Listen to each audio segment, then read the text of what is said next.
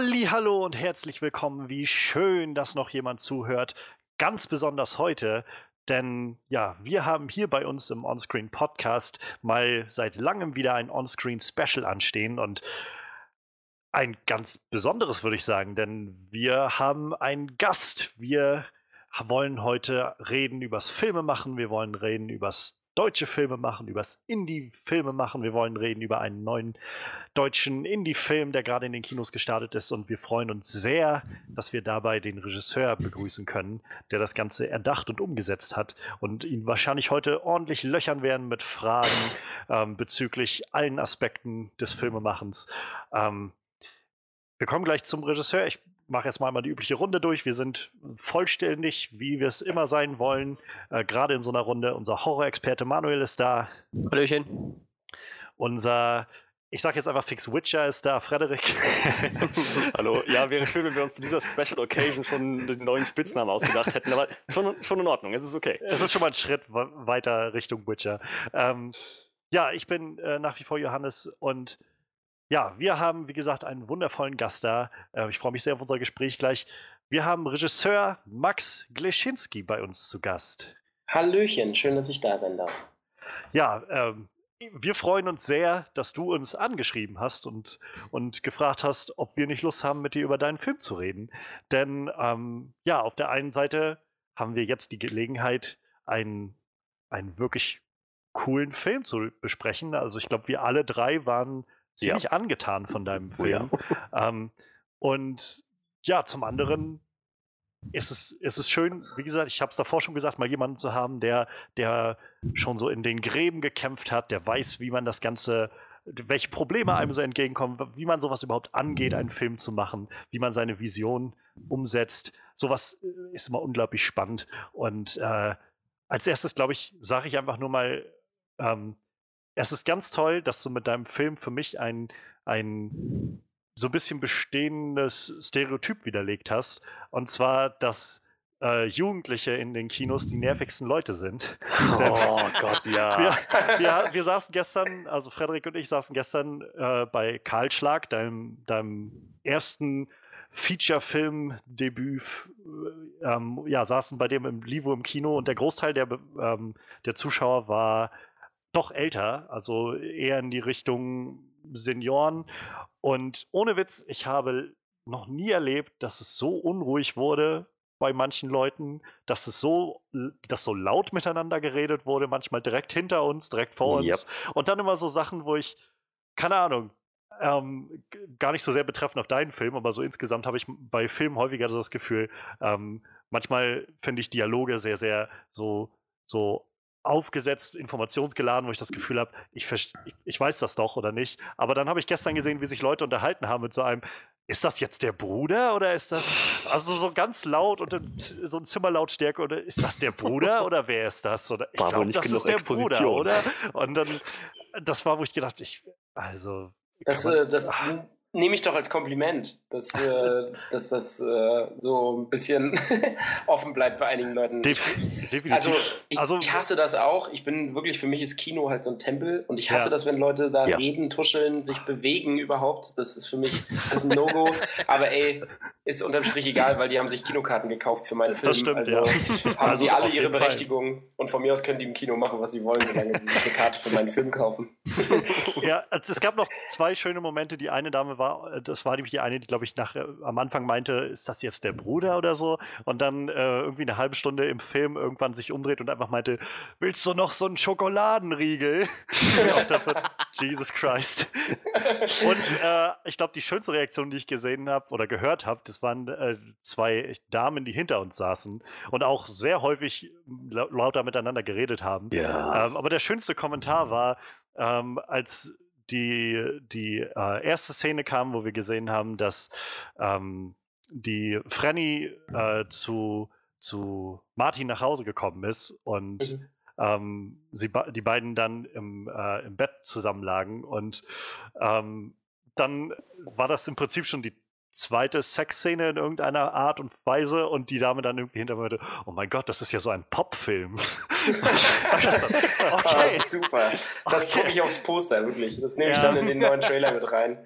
Und es, ähm. gab, es gab so einige ähm, erstaunte, als man einen Penis gesehen hat. Das war auch wohl ja. irgendwann. das Einige also, Tabubrüche ja, so für so. das ältere Publikum. Ja, aber das ist doch in, bei uns spannend. in Mecklenburg ist das doch wirklich aufreibend für die Leute. Also ich meine, dann gibt es plötzlich Sex, irgendwas, was die Leute in ihrem Leben schon lange nicht mehr haben. Und dann gibt es irgendwie oh, Geschlechtsorgane. Und genau, das ist natürlich hart für die Muttis. Aber was soll's es hat auf jeden Fall, äh, glaube ich, den gewünschten Effekt gehabt, dass es so ein bisschen. Solange die Leute auch noch geschnauft haben bei den äh, Gewaltmomenten, ich, oh, ja. ist das für mich. Witzig, dass du das genau in dem Moment ansprichst, denn ich wollte es gerade eben erwähnen, denn da war die Reaktion universal sehr ähnlich. Es ja, war nur Schnaufen, oh Gott, ah, oh, das muss doch scheiße, das muss doch jetzt verbluten, oh Gott. Das war, das war ziemlich, das war schon, schon ziemlich, ziemlich, äh, ziemlich. Ähm das ist so eine Anekdote, die ich mir erzähle. Ich hatte einen Kurzfilm gemacht, äh, der lief auf dem Fischfestival in Rostock. Das sollte ja den Rostockern unter euch ja bekannt sein. Und da war ein Kurzfilm, der hieß Zuhause. Das war 2016 und da saß äh, Daniel Schrögert von den Rocket Beans in der Jury und äh, fand den Kurzfilm ganz gut und hat sich positiv darüber geäußert in der Jury-Diskussion, die ja immer öffentlich ist bei dem Fischfestival. Und dann ging ich nach dem Festival zwei Tage später zu ihm hin, habe ihn auf den Film angesprochen und er war so, ja, welcher Film war das? Sorry, und da habe ich erzählt, worum es ging und er so, ja, ich stehe auf dem Schlauch. Was, was für ein Film? Also, der hatte den schlichtweg vergessen. Irgendwie.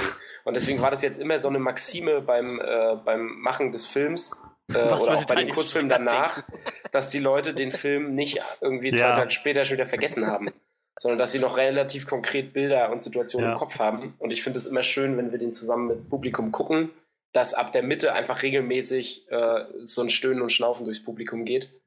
Äh, das äh, genau, ist eigentlich genau das, was wir erreichen wollten irgendwie. Ja.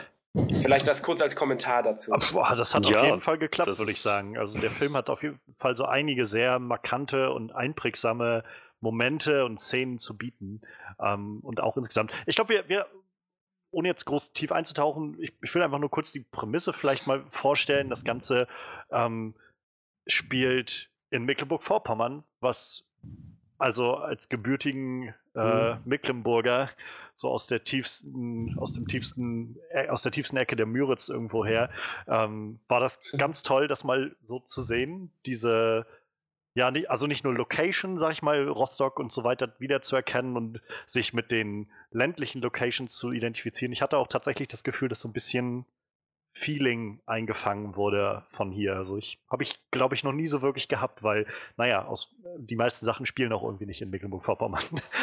ähm, okay. Und ja, das Ganze um, umfasst dann ein, ein Beziehungsdrama, Thriller, Geschichtenwerk, was sich so aufbaut. Also es ist so, ich fand es ganz spannend, wie das Ganze so changiert zwischen ähm, diesem krassen Thriller-Aspekten und sehr dramatischen Momenten, die vor allem in vielen Flashbacks immer ausgefeilt werden, von ja, Eifersucht und Liebe von äh, drei Schulfreunden, die mittlerweile mehr oder weniger voneinander getrennt sind und äh, ja, ähm,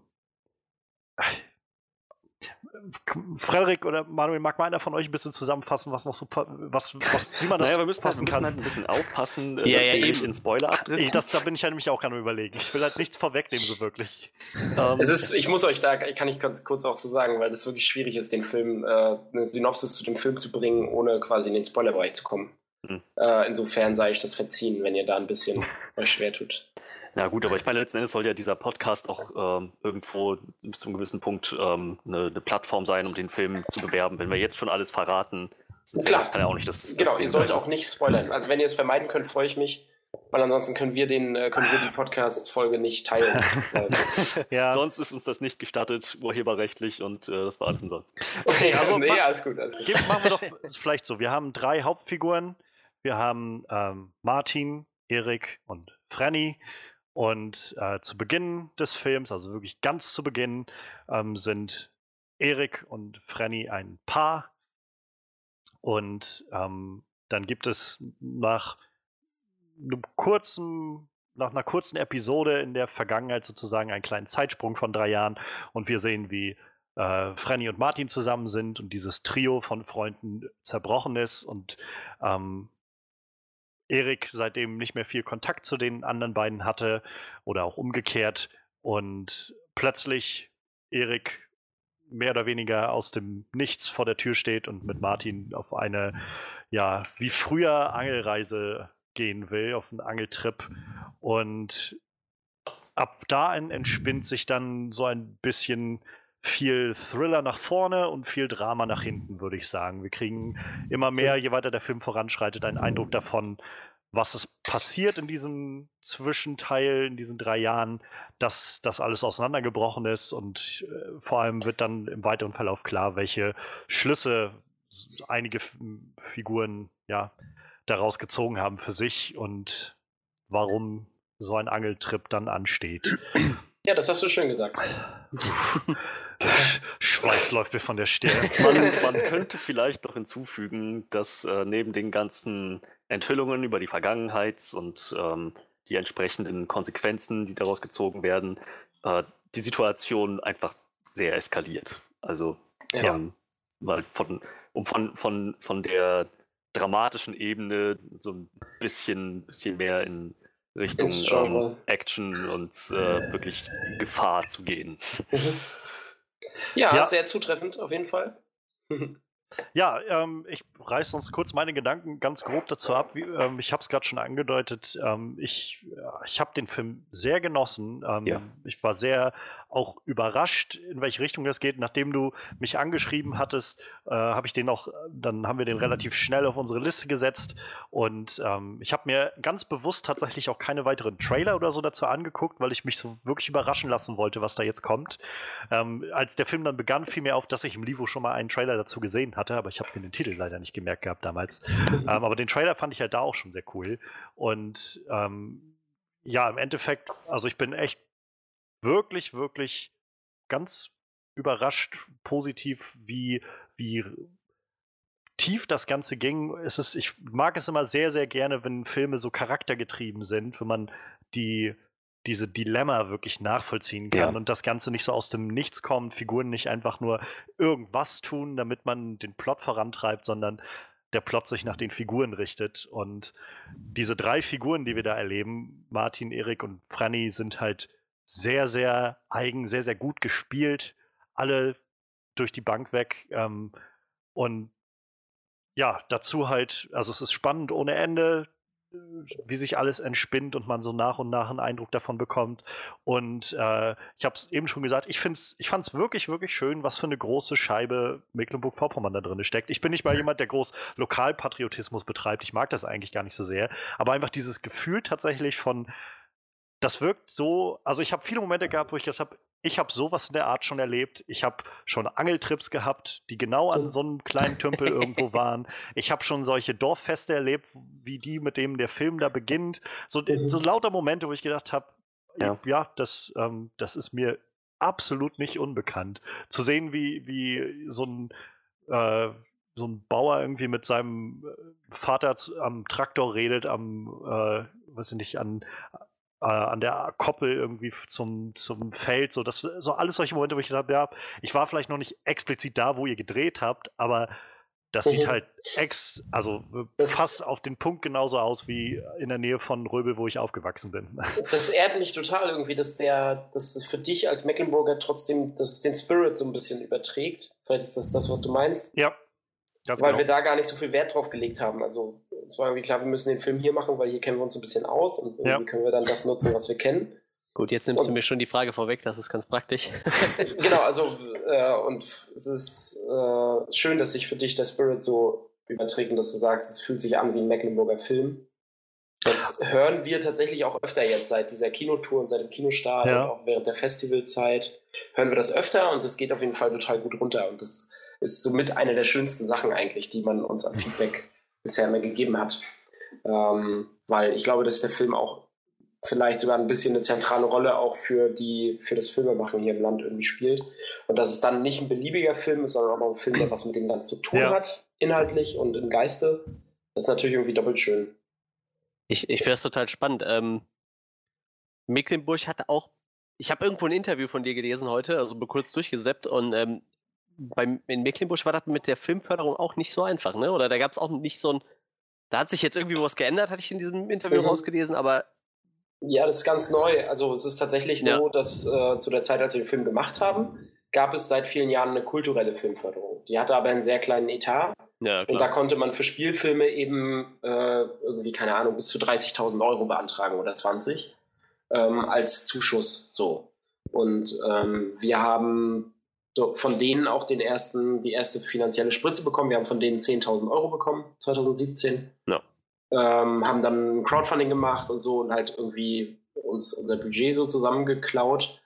ähm, dann haben wir das, haben wir den Film gedreht und jetzt, drei Jahre später, wird es im Herbst eine, eine richtige, ein richtiges Filmboard geben, also eine richtige Filmförderung GmbH, die in Schwerin sitzen wird und die einen Etat von drei Millionen Euro haben wird.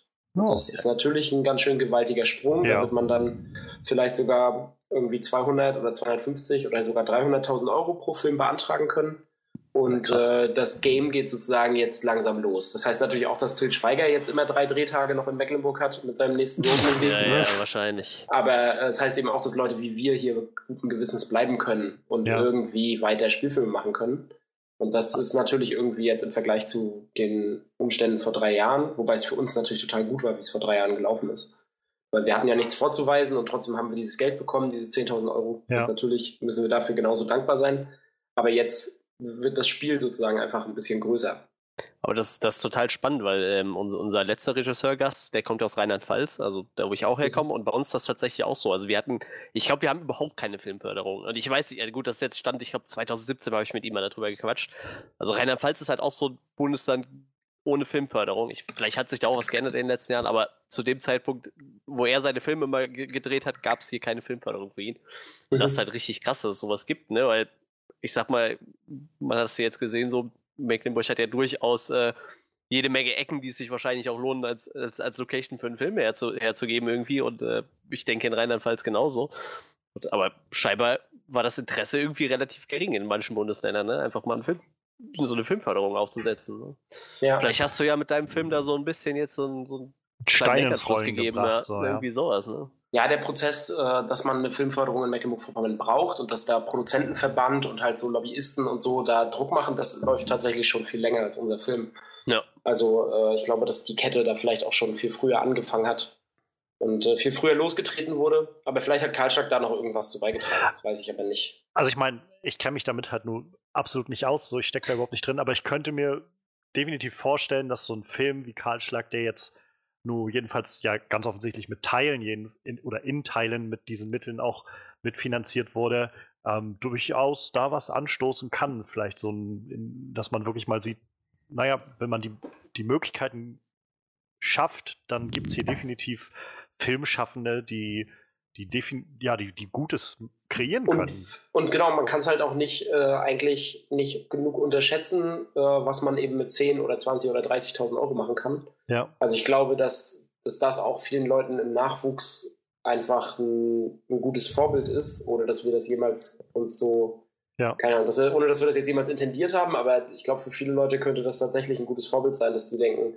guck mal, für 30.000 Euro dann beuten wir uns einfach alle mal aus für ein paar Monate hm. und haben aber am Ende einen fucking Kinofilm gedreht ja. und äh, haben die Chance dadurch zu wachsen und den nächsten Film größer zu machen und ja. nochmal größer. Und ja. ähm, das Ganze dann ohne Filmhochschule und so, das vielleicht nutzt das einigen Leuten irgendwie den Schritt im Kopf zu machen.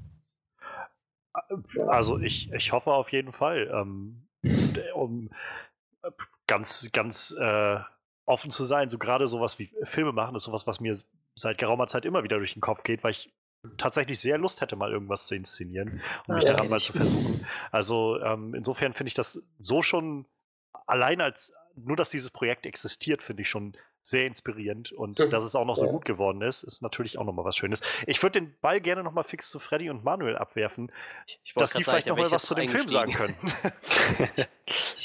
also ich, vielleicht darf ich, ganz kurz, darf ich noch ganz kurz ja. was vorwegschieben? Äh, sorry, äh, ihr könnt gerne mit eurem Feedback, also es ist ja so, wenn ich den Film jetzt bei Premieren oder so zeige, dann melden sich im Q&A natürlich danach immer nur Leute, die den Film toll fanden Und äh, niemand würde jemals auf die Idee kommen zu sagen, ja, das und das fand ich scheiße. äh, ich möchte euch trotzdem darin ermutigen, äh, mir eure ganze Meinung irgendwie um die Ohren zu hauen und nicht nur die Euphemismen. Ähm, also, weil dafür bin ich ja auch da. So, ne? ja, das ist gut. Ich, ich, ich habe ein dickes Fell, ich bin, sehr, ich bin sehr, ich kann das gut ab.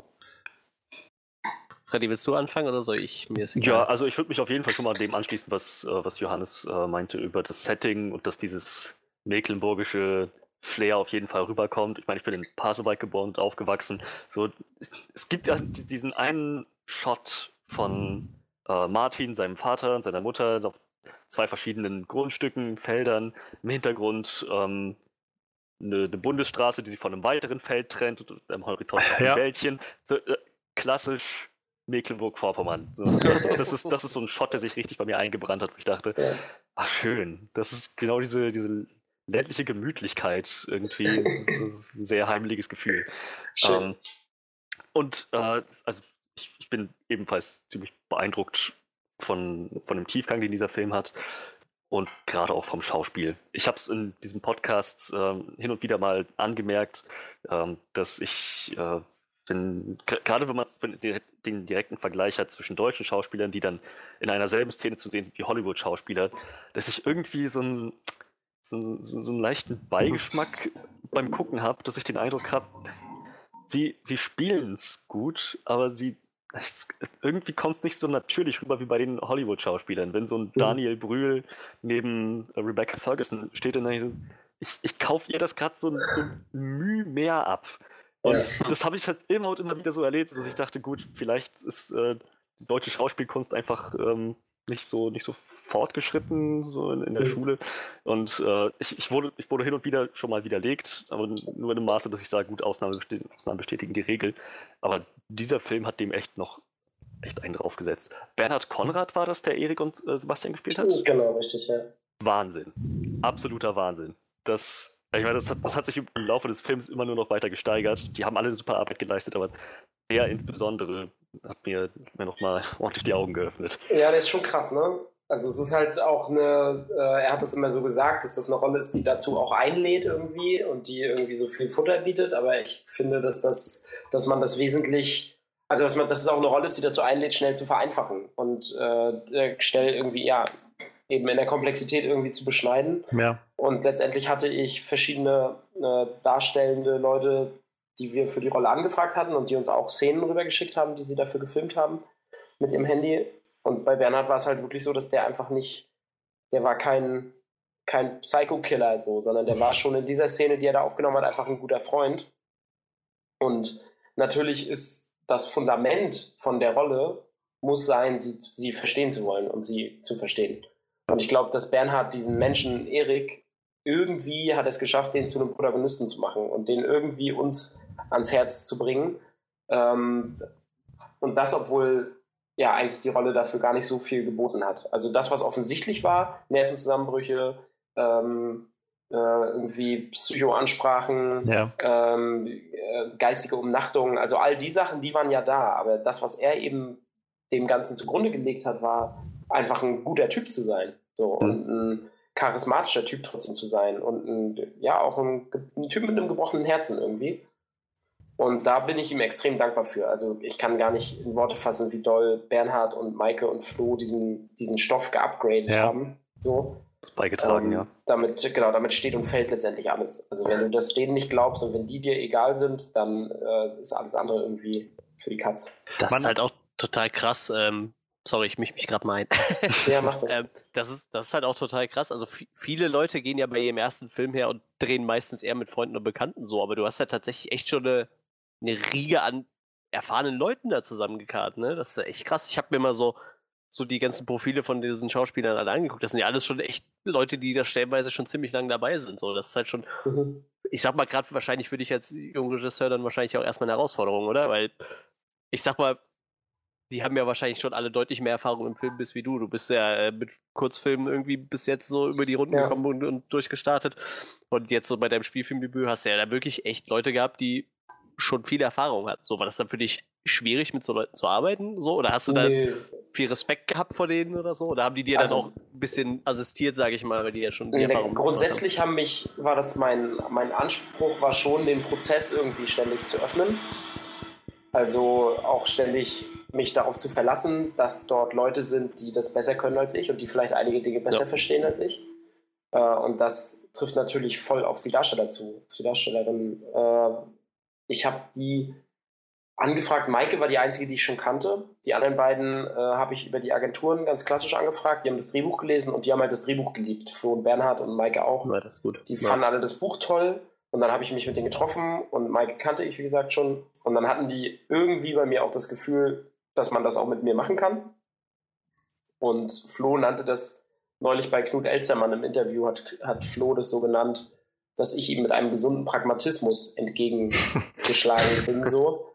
Also, dass ich nicht so ein Verrückter war, einfach nur so ein Nerd, der äh, irgendwie so einen verrückten Traum hat und jetzt alles daran setzt, den umzusetzen, sondern dass ich halt auch irgendwie mir Gedanken gemacht habe, wie man das hinkriegt, so, ja. wie man das, genau. Und ich glaube, dass man, dass die irgendwie so ein Vertrauen hatten, dass wir das zusammen schaffen können. Und dann haben wir uns eine Woche vor Dreh nochmal getroffen, alle zu dritt, sind das Drehbuch durchgegangen, haben die Kampfszenen mal geprobt und mal über den Sex und die Nacktheit gesprochen. Ich wollte gerade sagen, ich glaube, da wäre bei mir, also wie Johannes spiele ich halt auch mit dem Gedanken, ich würde gern irgendwann mal was mhm. zu Papier bringen, wollte ich gerade sagen, aber so fertigstellen, film, ich, wenn es so ein Kurzfilm ist, ja, genau. Ähm, und ich glaube, das wäre bei mir, da hätte ich, gerade vor so Sexszenen, hätte ich, glaube ich, echt Respekt, den Leuten zu sagen, so hier, wir bräuchten ja jetzt nur so eine Nacktszene, so, ne? Das nee, aber, das, aus. aber das Gute ist, du redest ja mit den Leuten erst darüber, wenn sie das Drehbuch sowieso schon gelesen haben. Ja, das stimmt. Und ja, ja schon wissen, dass das da drin auftaucht. Und ich habe halt auch immer, ich habe relativ bildlich schon viele Sachen beschrieben. Äh, das heißt, die wussten auch schon, in was für einem Umfang, äh, in was für einem Umfang Sex da vielleicht auch eine Rolle spielt. Ja. Ähm, und wenn man darüber redet, sind sie schon vorbereitet und wissen schon, dass das hm. passieren ja, wird und dass das Teil der Geschichte ist. Und das nimmt natürlich ein bisschen die Anspannung raus, auch auf meiner Seite. Ähm, aber na klar, letztendlich sitzt man da, liest alles durch, spricht über die Action und spricht über alles und dann sitzt man da und sagt, ja, und äh, außerdem äh, Sex, wie sieht es da aus? Wie wollen wir das machen? Äh, was sind da eure Erfahrungen? Und dann haben wir es eigentlich immer so gemacht, wie das natürlich, logischerweise, weil die ja diejenigen sind, äh, die sich dort äh, mit ihren Körpern äh, aneinander ja. begeben, ja. Äh, richtet man sich ja nach dem, was die wollen. So. Ja, ja, klar, das stimmt. Klar, wichtig war immer, dass wir nicht mit der Kamera uns zwingen, irgendwas rauszuhalten. Also, dass wir jetzt irgendwie sagen, ja, oh, lass uns mal darauf achten, dass wir keine Brust reinkriegen oder mhm, keine ja. Pobacke oder so, sondern dass wir die eigentlich die Bilder immer so kadrieren, als wären die Leute angezogen werden. So. Ähm, weil das, glaube ich, einfach dafür sorgt, dass es eine Selbstverständlichkeit kriegt. Ähm, also die Art und Weise, wie der Sex gefilmt ist.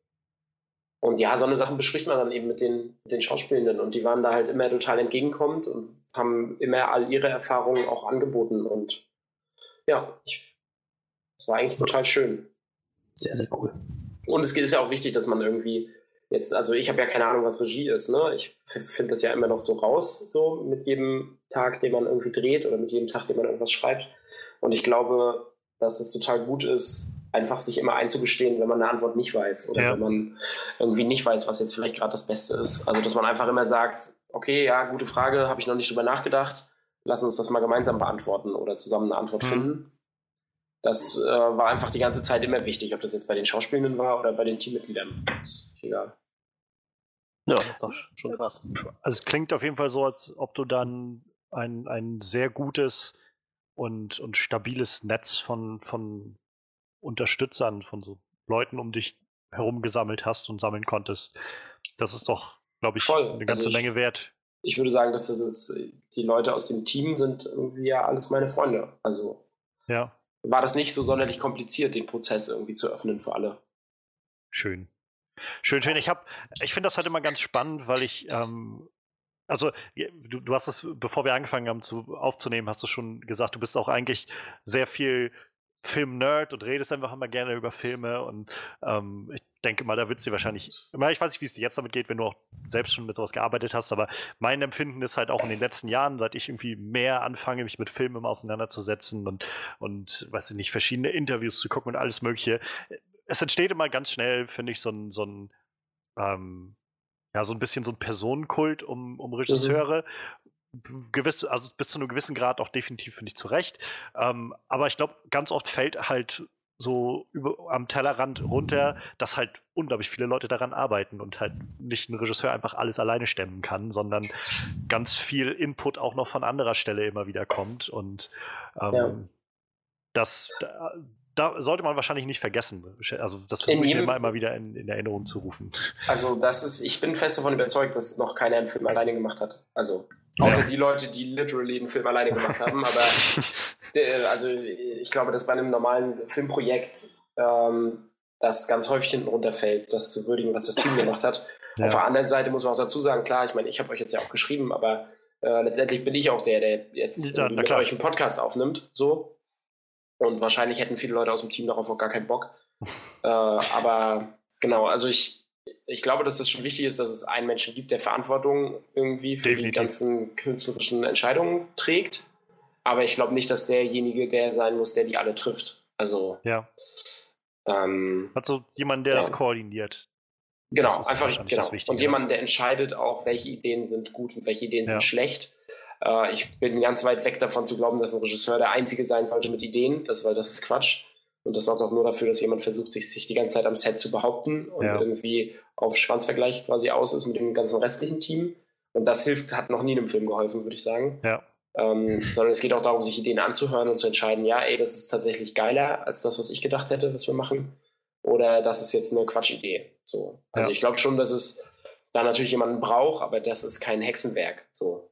Sondern das ist jemand, der einfach sich, der einfach entscheidet, was nachher in dem Film zu sehen ist und was nicht anhand dessen, was die Leute ihm anbieten. Hm. Ja. Ja, ganz, also ganz, ganz spannend. Manuel, willst du eigentlich noch was zum Film sagen, so generell? Ja. Dein, deine Einschätzung. Sehr gerne. Du hast ihn, du hast ihn zu Hause geguckt, ne? Ja, genau, tatsächlich. Genau, ja. Schöne Grüße nochmal an äh, Stefanie hieße, ne? Von ja, richtig. UCM, die mir da äh, sehr schnell den äh, Screener zur Verfügung gestellt hat. Ja, ich komme äh, leider nicht aus Mecklenburg und äh, komme aus dem tiefsten Rheinland-Pfalz. Leider.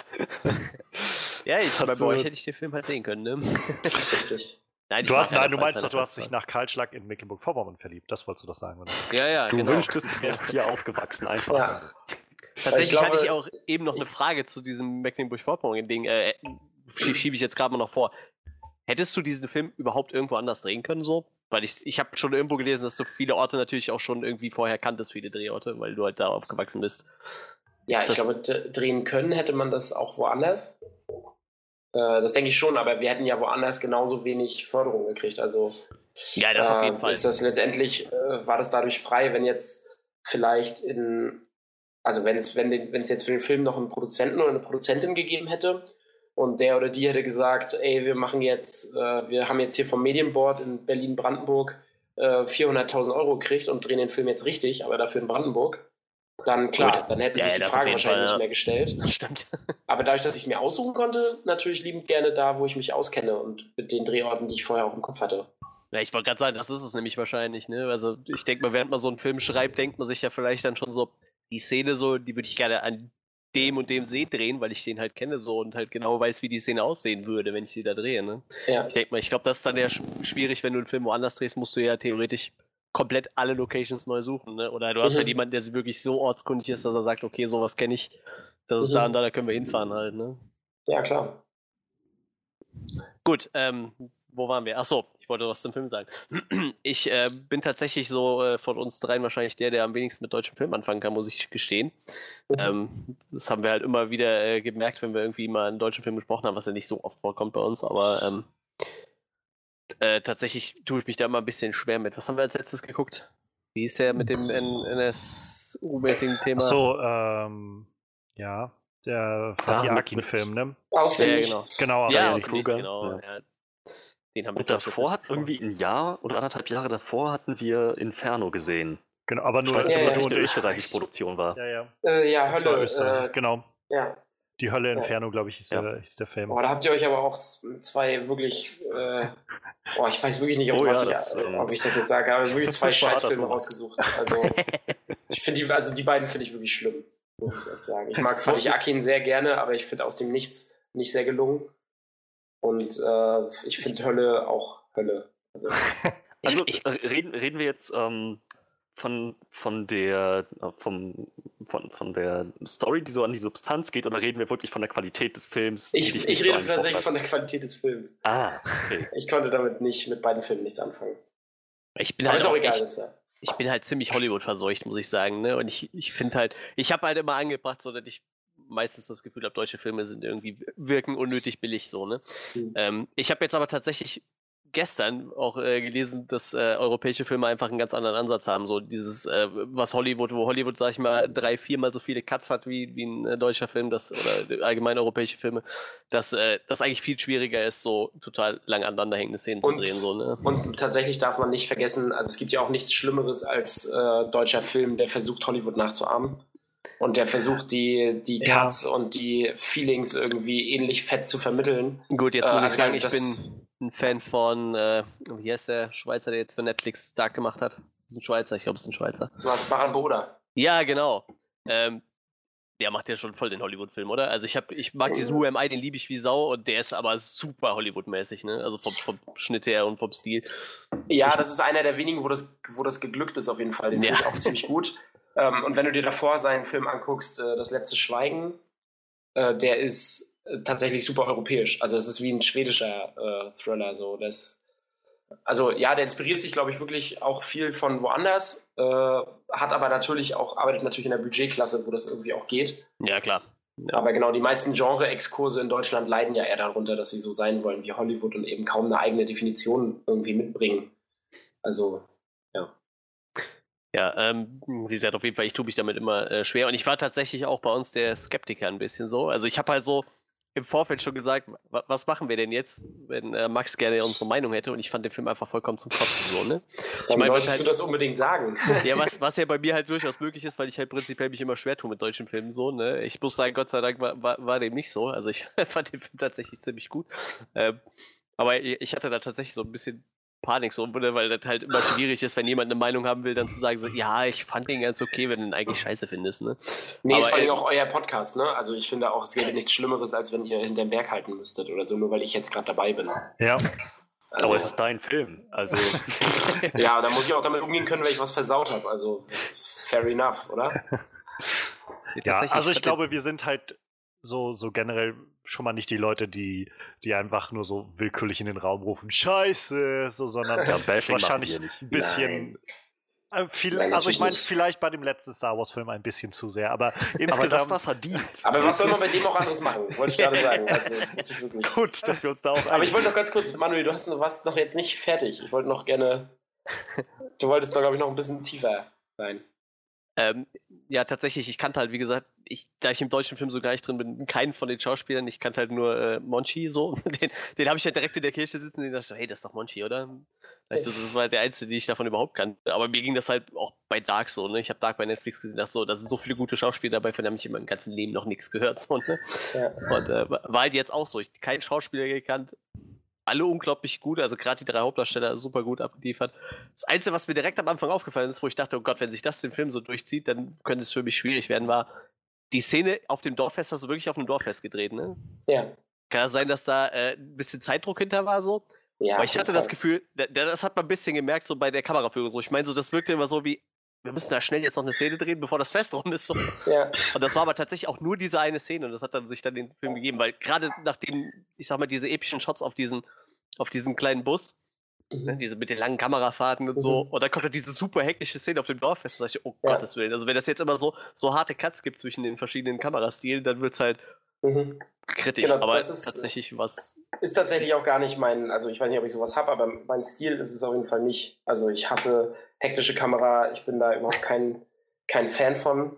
Äh, und ich habe eigentlich immer lieber die Übersicht und lieber die Ordnung irgendwie im Bild. Also ich habe mir schon fast gedacht, dass das wirklich auf dem Dorffest gedreht wurde, ne? Was ja, irgendwie auch einen äh, ziemlich netten Charme hat, so, Also, ne? das war völlig wahnsinnig auf jeden Fall. Ja. Vollkommen unkontrolliert. ja, das war wirklich das Einzige, was ich noch so ein bisschen, was mir halt aufgefallen ist, einfach. Ne? ja. Ich fand gerade das Kling-Klang auf dem Dorffest hat dem Ganzen nochmal so diese ganz typische Ossi-Note, schöner- sag ich mal, ja, gegeben. voll. Voll der ostdeutsche Spirit, ja. Genau. Der ostdeutsche Spirit hat dieses alte Ehepaar zum Schluss, äh, der alte Ehepaar war es ja nicht, das Ehepaar zum Schluss in dem Auto hat den richtigen Ossi-Charme reingebracht. So, die, die fand ich so sympathisch, diese zwei, die hatten so einen harten sächsischen Akzent, aber die, Interessant, dass du sie sympathisch fandst. Ich hatte das Gefühl, äh, ich meine, das, das ist jetzt äh, perfekt, vielleicht äh, das Kommentar des, des, Regisseurs zu hören. Ich hatte das Gefühl, dieses äh, sächsische, diese sächsische Familie war da, um, keine Ahnung, so irgendwie der, der, der ähm, zu zeigen, in Mecklenburg können wir sprechen. irgendwie nur, nur da, um ähm, irgendwie so, so einen Lacher zu bringen. Ein mhm. Objekt äh, der Belustigung. Ist, ja. War das, war das so? So ein bisschen, ähm, so ein bisschen zu sagen, ähm, es hat hier im Norden, das sind die echten Menschen, die da unten, die, äh, das, die, sind, die sind fake. Nee, es hat tatsächlich, ähm, natürlich ist es ein äh, Erzählwerkzeug, um Frenny irgendwie einen Bogen zu geben und um Frenny äh, zum See zu bringen, ohne dass sie einfach selber dahin fährt und sich still und leise und heimlich ihre Gedanken macht äh, in die wir als Zuschauer keinen Einblick haben, sondern irgendwie ja. braucht es ja einen Motivator dafür, dass sie ihre Sicht auf die ganze Martin-Erik-Situation irgendwie verändert. Ähm, und äh, natürlich ist es auf jeden Fall der Wunsch nach einem tonalen Wechsel, weil ich als großer Verehrer von koreanischem Kino und so das extrem mag, wenn es so äh, wirklich sehr, wie sagt man das am besten? Also keine Ahnung, sehr, sehr irritierende tonale Wechsel gibt. So, so changierend, so zwischen den. Genau, und das ist auch einfach so ein, einfach so, äh, keine Ahnung, keinen kein Fick zu geben und einfach zu denken, ich mache das jetzt. Also wir ja. machen jetzt einfach da so ein sächsisches Ehepaar, die äh, extrem karikiert sind ja. und die da eben über die Mecklenburger, mecklenburgischen Dörfer brettern. Ähm, und ziehen das einfach durch. So, natürlich bei einer Redaktion oder bei einer größeren Produktionsfirma hätte man mir das wahrscheinlich äh, weggenommen und rausgestrichen. Aber wir haben halt gesagt, wir lassen es drin und wir versuchen das. Und es war aber auch im Schnitt immer bei den Testvorführungen mit Publikum immer ein großer Streitpunkt. Also es war immer was, wo 50 Prozent des Publikums gesagt haben, es geht gar nicht so. Ähm, insofern ist das eine, ein, ein, Streitpunkt, den ich, den ich sehr gut kenne. So. Aber es ist definitiv der Wunsch nach einem tonalen Wechsel und es ist auch der Wunsch danach, ja. aus diesem, aus diesem Waldsetting und aus dieser düster, düsteren ja. Gewaltorgie so ein bisschen ausbrechen zu können. So habe ich es halt ähm, auch wahrgenommen tatsächlich, so als diesen, ja. so, so, so ein Moment von, von so Leichtigkeit, so, so einen kleinen, kleinen Moment zum, zum Ausatmen mal so mhm. zu haben. Aber selbst dann, ich meine, es wurde keine Zeit verschwendet. Ähm, Franziska wirkte in diesem Setting völlig deplatziert und das, ja. ich denke mal, das sollte auch genauso sein. Klar. Genau, also es ist letztendlich ja der Spiegel äh, für, für ihre eigene Zukunft in gewisser Weise. Ne? Für ja. diese solide Zukunft mit Familie auf dem Land und äh, dieser Sicherheit und äh, eben allem, für das Erik nicht steht. So. Und genau, das äh, war schön, ihr das zu spiegeln und äh, ist letztendlich die totale Daseinsberechtigung für die Sachsen-Familie für mich nach wie vor. Aber es ist ähnlich, ne? weil äh, ich glaube, dass ganz viele Sachen im Film weniger glaubwürdig wären, wenn es nicht so einen tonalen Change wie mit den Sachsen gegeben hätte. Also es gibt ja zum Beispiel eine sehr einprägsame Angelszene. Mhm. Ich glaube, dass das eine Überhöhung ist, die man sich nicht erlauben darf, wenn man es vorher nicht schon mal übertrieben hat im Film. Also das ist vielleicht eher was Unterbewusstes beim Zuschauer, aber ich glaube, wenn man die Sachsen weglässt, dann ist das ein Moment, der vielleicht schon so stark die Ebene der Realität verlässt, ja, ja. dass äh, Zuschauer dann dort aussteigen. Und ich glaube, dass man den Zuschauer durch sowas wie die Sachsen darauf ganz gut vorbereiten kann. Ja, so das Suspension of Disbelief so ein bisschen genau, weiter richtig. auszudehnen. Mhm. Insgesamt, ja.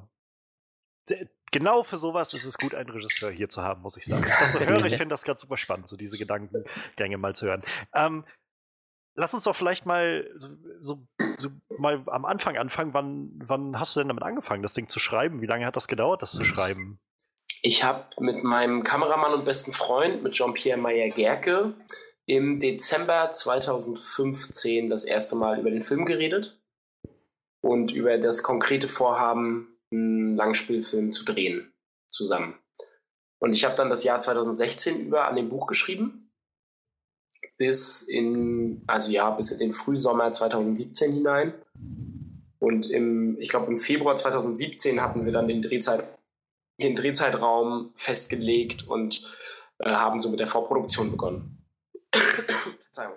Und dann haben wir äh, im, Herbst 2017 gedreht, also äh, 12.09. bis 15.10.2017. Und dann hat es noch ein Jahr gedauert und dann war die Premiere. Das ist schon echt krass jung, ne? Muss man halt noch dazu sagen, ne? Ja, meine, geschrieben, das Drehbuch mit 22 geschrieben, ja. Ja, das ist schon echt krass. Aber ähm, was mich da gerade noch interessiert, ähm, was ist denn zwischen Premiere und jetzt Kino-Release passiert? Weil das sind ja nur gefühlt anderthalb Jahre ungefähr, ne? Kann man sagen? Genau, ja, richtig. Ja, ja wir haben einfach ein Jahr lang nach einem Kinoverleiher gesucht. Ah, okay, ja gut. Die, Jetzt dass du auch noch dran gearbeitet hast oder so. Die oder? hässliche und einfache Wahrheit ist, wir haben äh, keinen Verleih gefunden, natürlich. Äh, und auch kein World Sale, keine World Sales Agency, die sich um den Film kümmert. Ähm, weil sich der Film, das ist das, was äh, irgendwie übrig blieb am Ende, weil der sich nicht in eine Genreschublade packen lässt. Das mhm. heißt, äh, die Genre-Fraktion, ja. äh, der lief ja zum Beispiel auch nicht mal auf der Genre-Nale. Also die haben ihn ja nicht mal gezeigt. Ähm, obwohl die, ja, letztendlich gibt es nicht so viele Genrefilme aus Deutschland Jahr für Jahr, aber die Genre-Nale hat sich entschieden, Karlschlag nicht zu zeigen.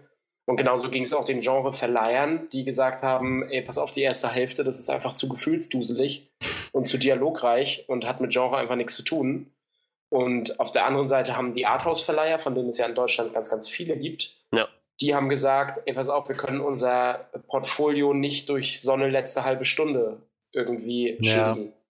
So, die wollen natürlich eine gewisse Konsistenz in ihrem eigenen Portfolio behalten und können halt nicht so, einen blutigen, so ein blutiges Finale da irgendwie mit aufnehmen. Unabhängig davon, wie ihnen vielleicht der Film gefällt. Ja. Und das hat dafür gesorgt, dass wir eben keinen Verleiher gefunden haben und dann äh, zum Glück mit Joachim und äh, UCM1 äh, jemanden gefunden haben, der das Risiko eben auf sich nehmen will und der gesagt hat, ey komm, wir bringen ihn ins Kino, warum nicht? Das ist ähm, echt krass. Wir ja. haben, äh, ich sag, unser, unser, unser damaliger Gast, der hat halt einen straighten Psycho-Horrorfilm gemacht, so, ne? Also mhm. so auf psychologischer Ebene ein Horrorfilm. Äh, man muss dazu sagen, er hat den auf Englisch gedreht, was vielleicht noch ein Vorteil war, aber wirklich einfach nur die Horrorfilm-Festivals mehr oder weniger angeschrieben. Hier, ich habe da einen Horrorfilm so und der lief auf 20 Festivals, weil wahrscheinlich genau das, was du gerade sagst, weil du da sagen kannst, okay, das ist halt straight ein Horrorfilm, das passt halt da rein und gut ist, ne? Ja. Und wenn du dann wirklich ein bisschen experimentierst, wo man vielleicht dann sagen kann, das passt halt nicht in äh, Schublade A oder B, dann wird es halt schon schwierig, ne? Das ist halt schon ja. echt krass. Also ich meine, wir liefen auch auf, also auf fast 20 Festivals liefen wir insgesamt ja. vielleicht auch, aber es, ähm, die Festivals sind ja halt nur eine Seite des, ja, ja, klar. Äh, des der Verwertung, sondern es soll ja danach auch möglichst weitergehen mit einem Kinostart und DVD, Blu-ray und Video on Demand Release so. Klar, aber das, ja, das war eben einfach eine lange Reise nochmal. Und wir haben aber das, wir haben ja auf da, wo wir Premiere hatten, einen Hof, auf den Hofer Filmtagen, haben wir ja auch den Förderpreis Neues Deutsches Kino gewonnen. Mhm. Und äh, der war mit 10.000 Euro dotiert und davon haben wir nochmal 8.000 Euro genommen und nochmal äh, unser Sounddesign und so ein bisschen hübsch gemacht. Ach, krass. Und äh, haben quasi nochmal, sind nochmal an die, äh, ja, an die Tonebene des Films gegangen, um ihn für einen potenziellen Kinostart eben nochmal ja. hübsch zu machen. Sehr lohnenswert auf jeden Fall. Das hatte ich jetzt vorhin gar nicht erwähnt. Ich fand den gerade vom, vom Sounddesign, auch vom Einsatz der Musik sehr, sehr gelungen. Ja, das ist aber auch, muss ich sagen, ne, Livu ist der Film wirklich, also ich meine, da war letztendlich, da waren auch immer unsere Testvorführungen und so, das ist halt das Kino unserer Wahl. Und letztendlich ist es halt auch, finde ich, das Kino, in dem der Film bisher am besten klingt. Ähm, wie war denn das bei dir, Manuel, in, äh, zu Hause? War der, hält der Ton das aus? Äh, auf dem Rechner oder auf dem Fernseher geguckt zu werden? Ja, ja, sicher, auf jeden Fall. Das auf ja. jeden Fall. Ich meine, das klar, jeder Film hat irgendwie eine andere Stimmung, äh, wenn, wenn man den jetzt im Kino guckt. So. Ich ja. muss auch sagen, ich hatte bis vor zwei, drei Jahren noch ein relativ schönes 5.1-System von Teufel. Die sponsern uns übrigens nicht. aber äh, da wäre es wahrscheinlich jetzt auch nochmal anders rübergekommen. So, das habe ich aber irgendwann verkauft, weil ich äh, doch dann doch zu selten vor meinem Fernseher sitze tatsächlich. Ja. Aber ähm, nee, Quatsch, auch mit einem ganz normalen. Er macht, macht schon was her auf jeden Fall. Ja. Das schon. Wie gesagt, ja, wäre vielleicht dann noch was anderes gewesen. Der Kontrast hätte mich halt jetzt irgendwie interessiert, ne? Weil natürlich haben wir es irgendwie für ein Kino gemischt. Er soll natürlich aber auch überall woanders äh, geil klingen. Aber es ist ja, ja schön, dass er dem auf jeden Fall standhält. Dann muss ich, äh, muss, muss ich jetzt doch noch am Donnerstag nach Aachen fahren. ja, also wirklich, ich finde wirklich, dass der Film, äh, dass das einen ganz großen Unterschied macht äh, weil ich ihn ja auch jetzt so und so kenne, aber es ist wirklich mit der Lautstärke und mit der großen Leinwand nochmal was anderes. Und viele Leute sagen halt auch, dass er beim zweiten Mal nochmal gewinnt. So, das kann ich mir ähm, vorstellen, tatsächlich. Weil man weil, einfach die Ordnung kennt und man weiß ja. einfach, man kennt quasi die Reihenfolge der Geschehnisse äh, von Anfang an. und kann sich ein bisschen genauer auf die emotionale Reise einlassen. Ja. Insofern guck ihn gerne ein zweites Mal und äh, genau, wenn du Zeit hast. Ja, ich muss mal schauen. Bis Aachen ist tatsächlich doch noch ein Stück von mir, aber das war jetzt so, glaube ich, das, was von mir so am nächsten wäre. So Rheinland-Pfalz ist leider sehr weit gestreut, was sowas ja. angeht. Ja. Aber äh, lass es mich wissen, falls sich da in Rheinland-Pfalz noch was tut. ja, ja, genau. Wir werden, also ich weiß ja nicht, ob du es bei Facebook oder Instagram folgst. Wir haben natürlich, updaten wir jetzt Woche für Woche unsere Kinoliste. Ähm, wir waren ja äh, letzte Woche in zwölf Kinos, zweite Woche auch ganz schön, sind wir immer noch in zehn Kinos. Laufen viel in Berlin und äh, natürlich nach wie vor in Rostock und Leipzig laufen wir noch. Also es gibt wirklich äh, keine Ahnung, kann man auf Facebook und so gut sehen, wir laufen eigentlich noch ganz gut. Und äh, hoffentlich wird sich das auch noch Woche für Woche so weiterziehen. Ja. Trotz, trotz Corona und ja. trotz Massenhysterie. genau. Was ich mal irgendwann irgendwo gehört habe, in, in einer dieser Nerdrunden bei YouTube, wenn dann so Filmnerds miteinander äh, reden, ähm, war, wo jemand meinte, ähm, wenn jemand einen Film macht, dann gibt es irgendwie so drei Versionen, Stadien, die das Ganze durchgeht. Irgendwie einmal beim Schreiben, dann beim Drehen und dann beim Editing letztendlich. Und dann mhm. kommt nachher was bei raus. Und ähm, wenn ich jetzt gerade Kahlschlag sehe, kam mir das beim Schauen schon in den Sinn. So Sachen wie, ähm, wusstest du am Anfang schon, beim Schreiben des Skripts schon, wo Flashbacks zum Beispiel liegen? Oder hast du das, hat sich das später erst beim, beim Zusammenschneiden ergeben, dass man irgendwie den dahin platziert hat oder dahin platziert hat oder solche Sachen? Und so, so generell, hast du, gab's, hat, hat der Film von der anfänglichen Idee noch große Veränderungen durchgemacht während des Drehs oder der, der Postproduktion? Also, der, also das war auf jeden Fall, ich muss ganz kurz mal husten, sorry. Corona und so. ähm, also der Film war auf jeden Fall total transformativ eigentlich. Also im Drehbuch waren natürlich die Rückblenden angelegt und äh, eine Struktur war im Drehbuch über halt ein Jahr schon irgendwie so Stück für Stück immer weiter festgesetzt worden. Ähm, und offensichtlich hat das Drehbuch auch ein paar Leuten gut gefallen, zum Beispiel den Schauspielern, und hatte in sich schon eigentlich eine gute Struktur.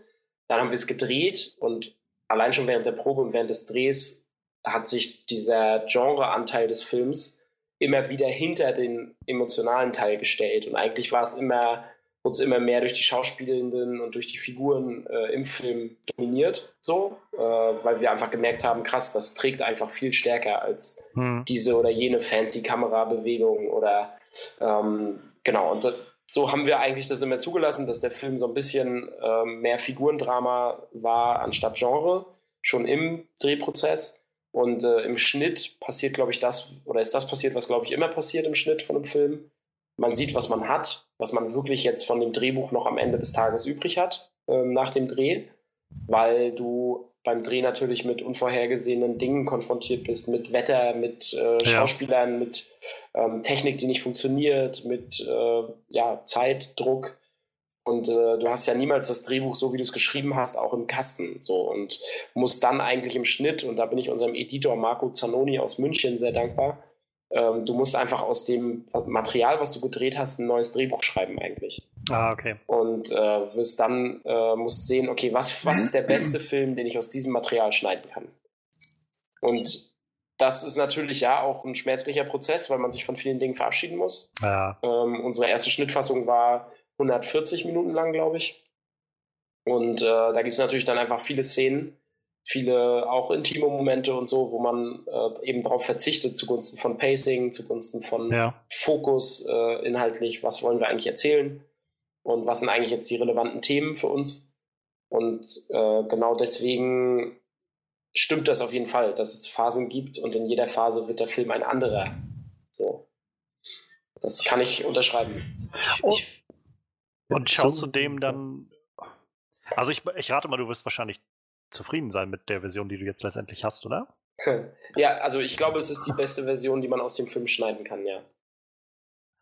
Okay, und, und weinst du so ein bisschen, also hast du so, so, ein, so, so ein bisschen Wehmütigkeit für die Version, die halt nie geworden ist? Oder? Nö. Ich habe neulich das Drehbuch wieder in der Hand gehabt äh, und habe so ein bisschen gestöbert. Mir ist klar geworden, wie viele Dinge ich vergessen hatte, einfach. Ähm, wie viele Dinge irgendwann mal in diesem Film sein sollten, an die ich gar nicht mehr denke.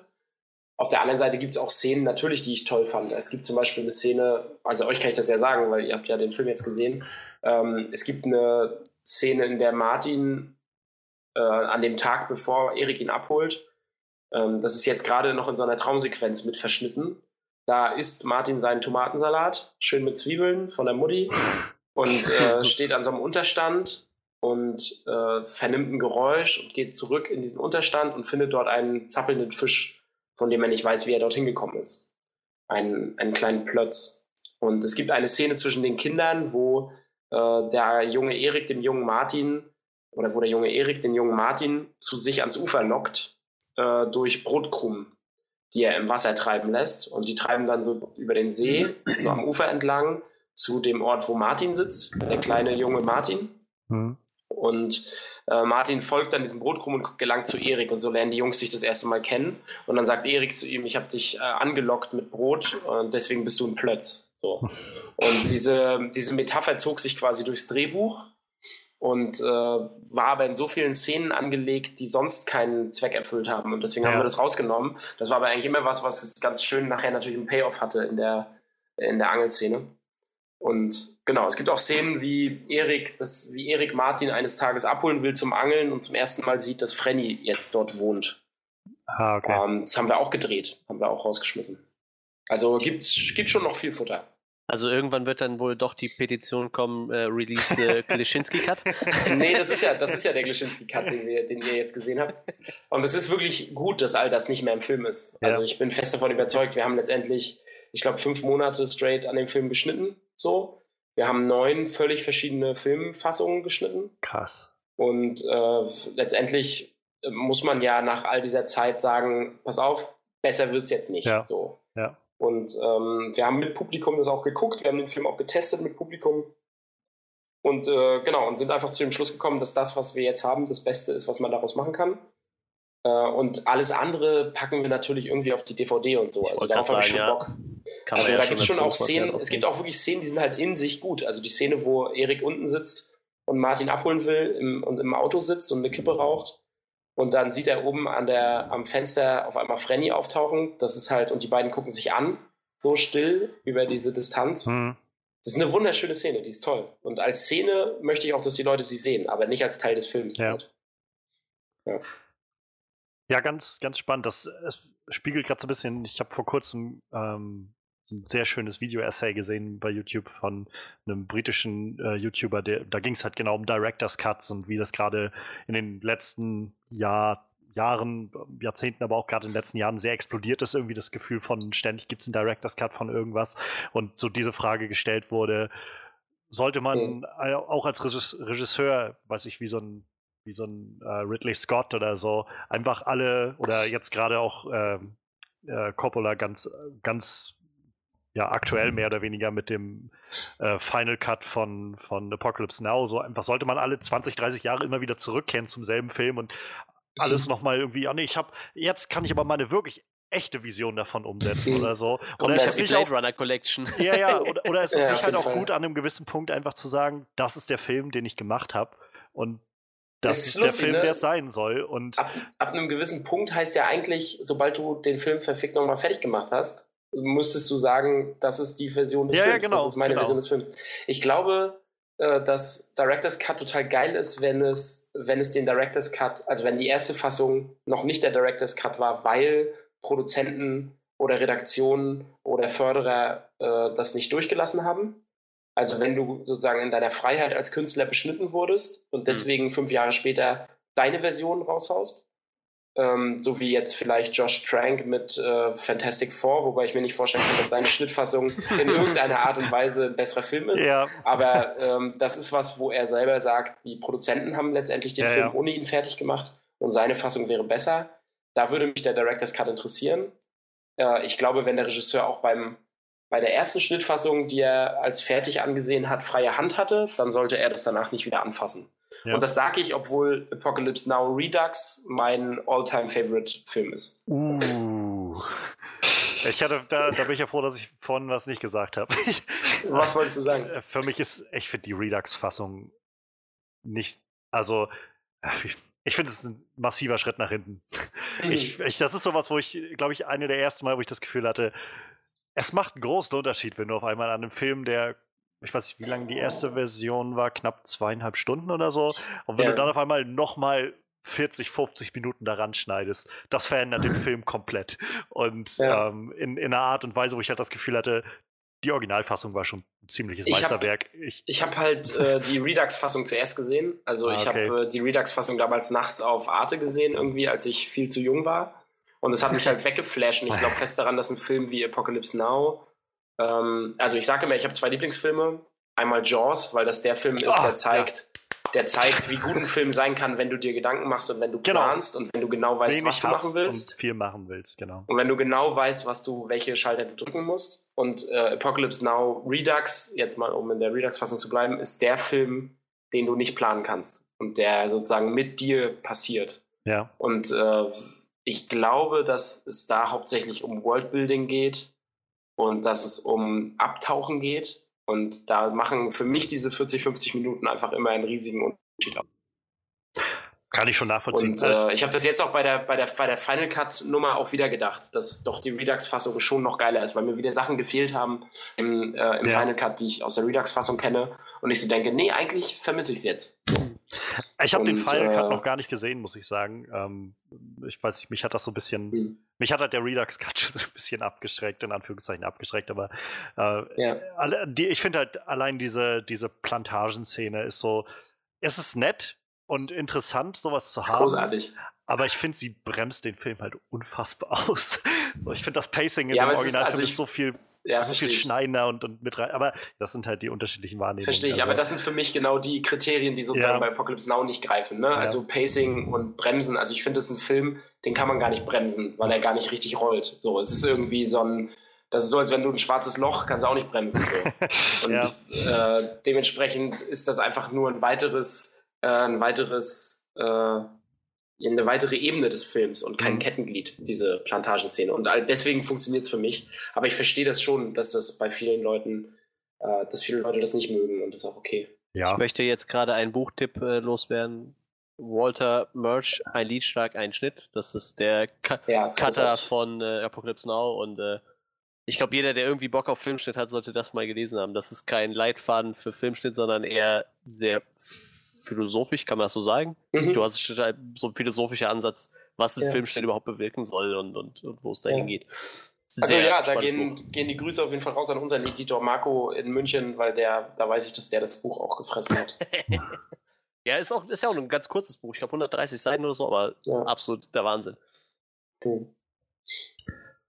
Ach ja. Ja, also Director's Cut, wie gesagt, ich bin, also ich stehe dem äh, zwiespältig gegenüber. Ähnlich wie auch Christopher Nolan sagt es ja auch, ne? Also sein Film, wenn er sagt, er ist fertig, ist er fertig ja. so.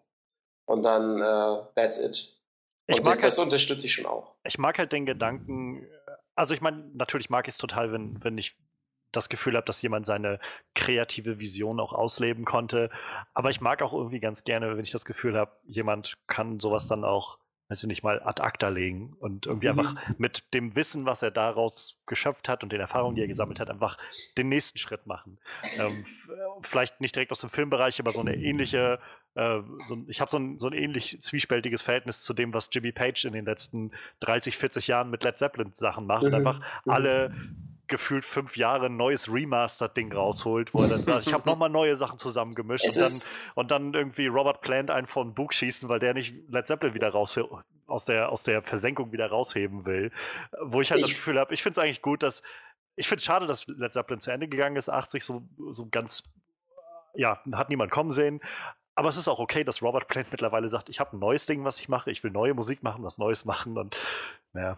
Und vielleicht ist es bei Jimmy Page aber auch ähnlich wie bei, wie bei Francis Ford Coppola, um jetzt mal wieder von der Musik ja. in mein Filmmädchen reinzukommen, weil ich mich bei Musik so unwohl fühle, so, so äh, wenig Kenntnis habe. Ähm, bei Coppola ist es natürlich auch in den 90ern rührt das ja auch aus einem sowohl finanziellen als auch künstlerischen Bankrott, äh, dass ja. er sagt, er macht nochmal ein Upgrade von seinem, von seinem großen, von seinem größten Film, den er je gemacht hat. Also jetzt aus meiner Perspektive, nehmen wir mal den hm. Paten weg. Ähm, ist das natürlich, ja, wie kommt er darauf, eine neue Schnittfassung vom, von Apocalypse Now zu machen? Natürlich, weil er sonst nichts Gutes anzubieten hat. Und weil er es sowohl finanziell als auch künstlerisch braucht, naja. äh, wieder was Gutes abzuliefern und wieder sich für einen alten Erfolg feiern zu lassen. Ähm, ja, darf man nicht unterschätzen. Auf, auf keinen Fall. Ich glaube aber tatsächlich, dass Blade Runner so das Schrägste ist, was ich in die Richtung besitze. So, ich ich habe so eine fette noch DVD-Box, muss man sagen. Die gab es mal wie bei uns. Aus äh, Metall? Ja, ja, so ja, eine Blechdose, ja. Ich, ich weiß auch. nicht, wie viele Cuts sind da drauf? US-Kino-Cut, EU-Kino-Cut, Final ja. Cut, Standard-Cut. Ich habe keine Ahnung. Also ich habe fünf, fünf, Stück drauf. Da ist sogar so eine frühe, so eine frühe Schnittfassung drauf. Ja, irgendwie so. Das ist super schräg. Die vor Kinostart mal existiert hat. Ja, ja. Und da sind so Holo-Karten auch mit drin und so. ja, ganz, genau, genau, genau die. Ja, genau. das ist wirklich super geil. Ich habe bisher leider, äh, leider bloß den Final Cut gesehen. Ich meine, ich finde den sehr gut, den Final Cut, aber mhm. einfach aus, aus Neugier würde ich einfach gerne diesen, diesen Cut sehen mit äh, Harrison Fords Voice-Over, das die ganze Zeit mitläuft. So ganz, nach allem, was man hört, ja eher gelangweilt, so alles beschreibt, was so passiert. Ja. Nee, ich glaube, ich habe tatsächlich auch nur den Final Cut. Vielleicht habe ich die Kinofassung mal gesehen von damals oder so, aber genau, ja, ich glaube auch, dass der Final Cut das ist, was am stärksten irgendwie im Gedächtnis ist. So. Genau, aber ich glaube zum Beispiel auch, es gibt so, also zum Beispiel ich glaube, dass wir von Denis Villeneuve oder so, ich glaube nicht, dass der mal irgendwann mit Director's nee. Cuts um die Ecke kommt. Das ist jemand, der nach vorne arbeitet und ja. zwar stetig. So, und der will halt alle zwei, drei Jahre ein neues Meisterwerk uns um die Ohren hauen und äh, hat gar nicht die Kapazitäten, sich mit alten Dingen noch zu beschäftigen. Äh, genau, also ich glaube, diese vorwärtsgefandenen Filmemacher, die, äh, ja, von denen werden wir solche Director's Cut-Nummern nicht sehen. Das ist wohl wahr. Also ich hoffe es jedenfalls. Ich, ich mag es gerne, wenn, wenn ich das Gefühl habe, man konzentriert sich nach vorne. Du magst ähm, es, wenn ein Film beim ersten Mal schon geil ist. Ja, ja naja, keine Ahnung. Ich, es, ist natürlich, es gibt immer die Fälle, wo die Filme sich verbessern. Ich meine, Blade Runner ist wahrscheinlich das, das beste Beispiel dafür, wie man den Film ganz offensichtlich irgendwann zu der Form gebracht hat, dass er Science-Fiction-Meisterwerk ist. Ähm, aber ich glaube, in den meisten Fällen, sicherlich gibt es dann Sachen, die verbessert werden können, die man anders machen kann. Aber ich habe halt auch in den letzten Jahren jedenfalls so ein bisschen diese, dieses Mindset, dass ich denke, Fehler gehören halt auch irgendwo dazu. Und es ist vielleicht auch okay, einfach Dinge so stehen zu lassen. Und das gehört vielleicht auch zur Kunst dazu, dass man nicht jedes, jede jede drei, vier Jahre mit einem mit einem neuen Werkzeugkoffer da hinkommt und wieder nochmal ein paar Schrauben zieht, sondern das einfach ja. mal so, so lässt, wie es ist. Nee, vor allem sich darauf, sich darauf zu konzentrieren, dass der nächste Film halt einfach Ganz genau. geiler wird. Dann kann also man nämlich die Sachen übernehmen, die man daran gelernt hat, was man vielleicht anders machen wollen würde oder so. Ja. Ähm, ich meine, George Lucas ist so auch ein Paradebeispiel dafür, dass ich man. Ich wollte gerade sagen, South Park hat das damals ziemlich gut auf den Punkt gebracht mit, die haben es ja ein bisschen überzogen mit den, äh, alle Waffen werden durch Funkgeräte ersetzt und äh, alle, ja, alle Wörter werden ersetzt. Super schräg. McClunky!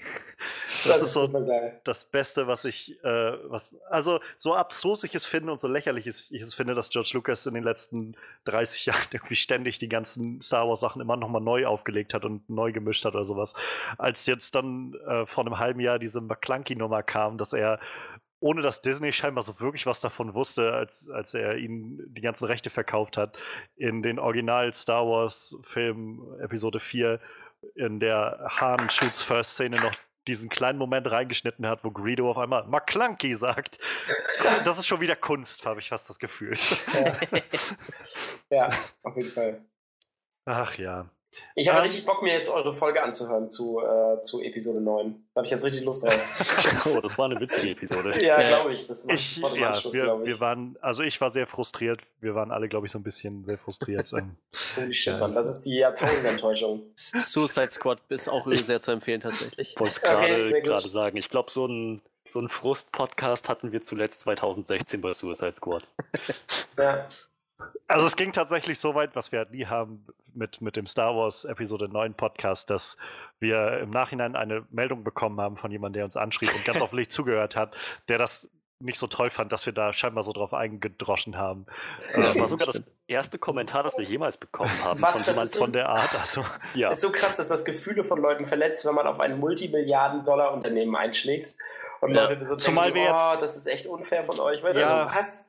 Zumal wir halt ja nicht mal groß gesagt, also mein Empfinden war jetzt nicht, dass wir gesagt haben, irgendwie einfach nur ist alles scheiße, sondern äh, also mein Punkt war vor allem, dass ich diese, diese Plotstruktur des ganzen Dings so erbärmlich fand. Und ja. den, naja, es wird noch weitere Dialoge. Ja, ja, also es war, aber ich meine, es war halt immer an, an, an verschiedenen Kriterien festgesetzt. Es war nicht so, dass ja, wir einfach gesagt ja, genau. haben, so alles bescheuert, die sind auch alle dämlich oder so, sondern irgendwie. Scheiß auf Star Wars. Ja, weiß ich nicht. Also, naja, aber lohnt sich wahrscheinlich mal.